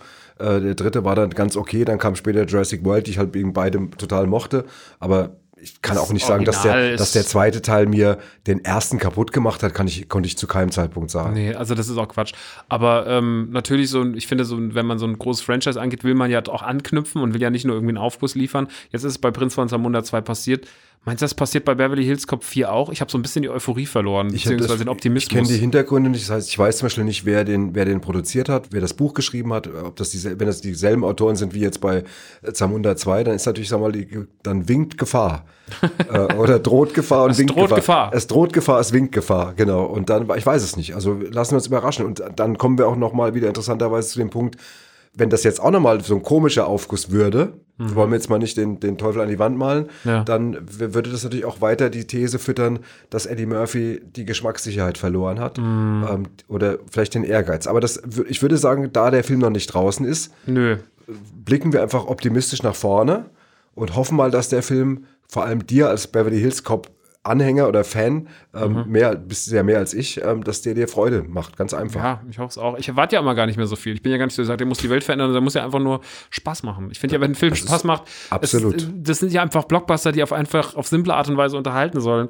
Aber Prinz von Zamunda 1 äh, schafft das immer noch und ich kann euch wirklich sagen, der ist, den kann man immer noch sehr gut gucken und ich hoffe, ihr habt den heute Abend gesehen. Wenn ihr ihn heute Abend nicht gesehen habt, schaut ihn irgendwann anders mal. Genau. Bei So. Kabel 1. Genau, und wir kommen jetzt zum Abschluss, kommen wir zu einem Quiz, zu einem Filmquiz. Wir haben nämlich hier von Haben wir auch eine Redaktion. Wir haben eine Redaktion, mit vielen äh, liebe Grüße an die Redaktion. Hallo Idie. Hallo Idee, hallo Kabel 1 und wir haben ähm, Fragen bekommen, die der andere nicht kennt. Also ich frage dich jetzt Dinge und dann, äh, wenn du was weißt, gibt es einen Punkt. Mhm. Und wer von uns beiden mehr Punkte hat, hat gewonnen und der Verlierer muss dann in der nächsten Folge wieder den Film zusammenfassen. Mhm. Das heißt, wenn ich das Quiz verliere, dann muss ich den nächsten Film Dann musst du die, We- der, der, Tag, an dem die Erde stillstand, Ja, genau. in einem Satz. Wahrscheinlich in einem halben, wahrscheinlich, wenn es nach dir geht. Oder ja, so. ja. Ich gebe dir acht Wörter oder sowas. Gut, das werden wir dann noch ausbaldobern. Jetzt äh, fangen wir mal an. Ich fange an, ich frage dich zuerst. Ja, Wollen wir immer abwechselnd machen? genau. Wie viele Fragen haben wir insgesamt? Jeder hat drei. Jeder hat drei. drei Gut, okay, also ich fange an. Achtung. Für welchen Filmhit lehnte Eddie Murphy eine Hauptrolle ab, um Beverly Hills Cop zu drehen? Darf Beverly Hills Cop kam raus. Gibt es einen Tipp? Ja, es gibt einen Tipp. Es ist einer von Max' absoluten Lieblingsfilmen, in dem er nicht mitgespielt hat. Hm, wann kam Beverly Hills Cop raus? Das 84, weiß ich nicht. 83, 83, 84? Dann könnte es Ghostbusters sein. Punkt an dich. Es war Ghostbusters. Stark. Ja, Danke. genau. Punkt an mich. Wie fühlt man sich dann, wenn man sowas abgelehnt hat später? Weißt du, so, Es gibt ganz viele von diesen Geschichten. Ne? Ja, wir es gibt ja ganz viele Geschichten, auch wer, wer, wer Indiana Jones abgelehnt hat, wer, äh, ne? also ich ja, ja, Wahnsinn. Ich meine, wir haben zum Beispiel, wir haben mit Badesalz haben wir zum Beispiel zwei, wir sollten in dem ersten Film, äh, die Sieben Zwerge von Otto, sollten wir Mhm. Äh, zwei Zwerge spielen. Und dann mochten wir das, konnten wir schlecht gealterter Film. Gut, dass Und da wir- nicht dabei wart. Konnten, und wir konnten nichts damit anfangen. Wir haben das Buch gelesen, wir haben dem so erstmal zugesagt, haben das Buch gelesen und haben dann irgendwie schweren Herzens gesagt, passt auf, Leute, ist nicht böse gemeint, aber, aber wir wollen uns nicht einfach nur Bretter beim Kopf ziehen. Das macht uns irgendwie, was da steht, macht uns keinen Spaß. Und, und das war dann irgendwie schon spannend, als der in die Kinos kam und so. War ja dann war unfassbar Aber wir haben das nie, muss man sagen, dass der Erfolg hat uns nicht im, in der Entscheidung irgendwie äh, geknickt oder hat das irgendwie, das, das, wir haben denen das auch total gegönnt, aber ähm, es war spannend. So, jetzt frag mal du. Jetzt frage ich mal, wie bekam Terence Hill die Rolle des Cat Stevens im ersten gemeinsamen Film Gott vergibt Django nie? Wie er die Rolle bekam, Ja. Tipp, er war gar nicht die erste Wahl. erste Wahl. Das heißt, es ist Peter jemand. Martell war eigentlich die erste Wahl. Okay. Und Peter Martell hatte wenige Wochen vor den Dreharbeiten eine schlimme Blinddarmentzündung und musste dann absagen. Das ist fast wahr. Scheiße. Also ist der, er hat sich den Fuß gebrochen. oh, okay, na gut, das ist Aber er hatte eine Verletzung. Okay. Hättest du gesagt, er war verletzt, hätte ich es gelten lassen. Nee. Du bist wieder sehr spezifisch geworden. so, und hab mich so um den Punkt gebracht. Ja, ja, das, okay. ja, das gibt jetzt keinen okay, Punkt. aber ich fand, du Blinddarm, ich fand die. Blinddarmentzündung trotzdem auch ganz schön. Ja, das ist sehr, sehr kreativ Gut, gewesen. ja, finde ich auch. Danke, schön, dass du das erkennst. Ähm, es gibt eine Rolle, die Eddie Murphy bereut, nicht angenommen zu haben. Und um welchen Film handelt es sich? Tipp. Ein bahnbrechender Film 1988 mit Polizist in Hauptrolle. Polizist in Hauptrolle. Bahnbrechend von 1988. Ja, es interessant ist, dass ich diesen Film zwar kenne, aber dass ich und weiß auch, dass der, dass der in aller Munde war, aber bahnbrechend ist mir jetzt vom Attribut her tatsächlich einen dicken Ticken zu viel. Okay. Aber egal. Was ist dir das in dicken Titten Ja. zu viel? Scheiße, ja, du hast gemerkt. Ich wollte sagen einen Ticken und dann habe ich einen Titten dicken zu viel. und dann habe ich einen dicken Ticken. Okay. Naja, also, Egal. was, also, ein Weißt Film von oder- 1988. Sag doch einfach, dass du es nicht Äh, weißt. ich weiß es nicht. Ich, warte, warte, warte, warte. äh, äh, äh, äh, ähm, Ich rate jetzt einfach irgendwas. Scott und Hooch? Nein. nicht, ob der das auch- Ein falsches Spiel mit Roger Rabbit. Okay. Wobei man sagen muss, dass Roger Rabbit natürlich durch die Technik mit den, mit den Comics und den, und den Realfiguren Ja, natürlich ja. tatsächlich dann schon bahnbrechender Ja, war als jetzt der also sabbernde Hund in, in Scott and Hooch. Ja. Das stimmt. Das, ja, gut, Roger Rabbit war schon, war schon ein Ding so. Obwohl das immer so, ein- ich finde es so ein Nischenfilm im Kopf, oder? Roger Rabbit ist doch jetzt nicht so ein klassischer Film, wie man als erstes nennt, wenn man. Der ist Kult, aber der ist auch irgendwie eigen. ja, okay. Naja. Komm, wir machen weiter. Noch eine. Ähm, Nee, noch zwei. Ich, ich habe noch, ich habe Ja, ich hast- jetzt genau. bei meiner Sorry. zwei. Welche Rolle für einen legendären Filmhelden lehnte Terence Hill 1981 ab, obwohl er die erste Wahl war? Filmhelden gab es damals. Na, die ganz großen. Ja, die ganz großen Filmhelden waren sowas wie Rambo Mhm. oder Rocky. Ähm, ich überlege gerade, ob es noch, noch, ob ich noch irgendeine Reihe noch vergesse, die irgendwie. Ja, so diese typischen Actionhelden. Ja. Ne? Da gab es so. Kann ja alles Mögliche sein. Ich sag jetzt Äh, mal, ich- ich, ja, Soll ich noch einen Tipp noch haben? Ja. Der Synchronsprecher des Schauspielers, der die Rolle letztlich bekam, ist derselbe wie der Synchronsprecher von Terence Hill. Also die gleiche Stimme. Der, Stimme, der Stimmjob war der gleiche, egal ob der eine oder andere es macht. Okay, dann war, war es unter anderem Dan Aykroyd oder, oder eben, wir hatten ja auch Sylvester Stallone, hatten wir auch gesagt. Und, und ähm, Schwarzenegger. Aha. Das ist auf einer richtigen Fährte. Ja, Terminator, weiß ich jetzt von den, von den Jahreszahlen nicht mehr ganz genau, aber Terence Hill, als, dass der als Terminator in Frage gekommen ist, kann ich mir nicht so richtig vorstellen, obwohl er ja ein durchtrainierter Bursche war, aber ein zu nettes Gesicht hatte. Ähm, ich gehe jetzt mal in die Rambo-Rocky-Ecke ähm, und sage mal, äh, ich habe keine Ahnung. Ding, ding, ding, ding, ding, ding, ding, ding, ding, ding, ding. Rambo. Ding. Okay, das stimmt. Es stimmt. Das ist ein Punkt. Okay. Das ist ein Punkt für dich. Ja. Eins, Eins, eins, eins. okay. Jetzt, jetzt, wird, jetzt wird gestochen, Jetzt Leute. wird gestochen. So, jetzt kommt die dritte Frage. Also, Okay. in Der Prinz aus Zamunda gibt Akim zwei Obdachlosen sein Kleingeld. Woher kennt ein Eddie Murphy-Fan die beiden? Aus den Glücksrittern. Das sind die zwei Typen, die er im ersten, die er in die Glücksritter abschmettert. Das ist leider sehr richtig und das ist dein zweiter Punkt. Die heißen Randolph und Mortimer und sind eben in diesem Die sind mir irgendwie in genau, Erinnerung Die reichen erinner- Brüder, genau. Genau, die erinnern mich nämlich immer an Genau. die Und das ist natürlich Charles ein, ein, Dickens Geschichte. ein super guter Gag, natürlich, dass die beiden Typen, die Ja, ja, am. Anfang, die ja, dann als Bettler ist, einfach, Ja, ich habe halt letztes Jahr so einen, so einen riesigen Eddie Murphy-Marathon mal gemacht und habe ich dann auch die Glücksritter nachgeholt und äh, dann kurz den habe ich übrigens vorhin vergessen, den fand ich damals auch sehr gut. Der war auch wirklich sehr ja, gut. den haben wir leider beide vergessen, fälschlicherweise. Ja, bestimmt. Auch ein großartiger Dan Aykroyd in diesem Ja. Film. Gut, äh, wenn du diese Frage jetzt falsch beantwortest, dann, ähm, Kann, kann ich mir schon mal Gedanken machen. dann kannst du dir Gedanken machen. Wie viele Filme mit Bud Spencer und Terence Hill zusammen gibt es insgesamt? Ich gebe dir mal einen Tipp. Ja. Im Schnitt gab es zwischen dem ersten und dem letzten Film knapp alle zwei Jahre einen Film mit den beiden. Okay. Jetzt weiß ich aber nicht genau, wie lange die das gemacht haben. Die haben irgendwann aufgehört, dann haben sie mal eine längere Pause gemacht und haben dann noch mal einmal was versucht. Das war aber dann auch schon nicht mehr so duft und dann haben sie es gelassen. Ich sag mal 23. Nee, das ist leider falsch, es waren 18. Okay.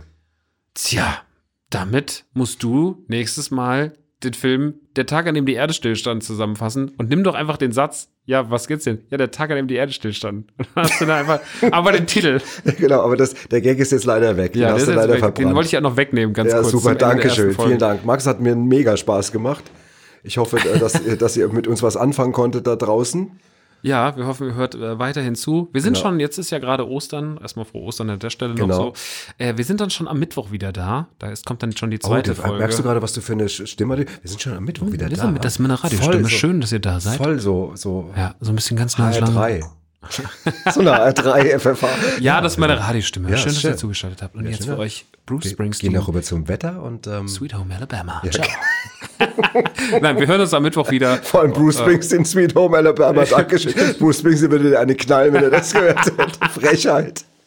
Also Leute, ist macht's nicht von gut. ihm? Nein, das ist nicht von, Von wem ihm. ist denn das? Das ist Sweet Home Alabama ist von ähm, von Little äh, wie heißt es Lynyrd Skinner. Das ist, ach, stimmt. Ja, Ja, genau. wollte ich auch noch mal testen. Und das Sehr ist auch- gut, das ist ein halber Punkt nochmal ja, fürs und das Quiz. ist vor allem äh, zwischen Lynyrd Skinner und Bruce Springsteen liegen auch, sagen wir mal, politisch auch gewisse Welten, um das Okay. mal anzudeuten. Ja?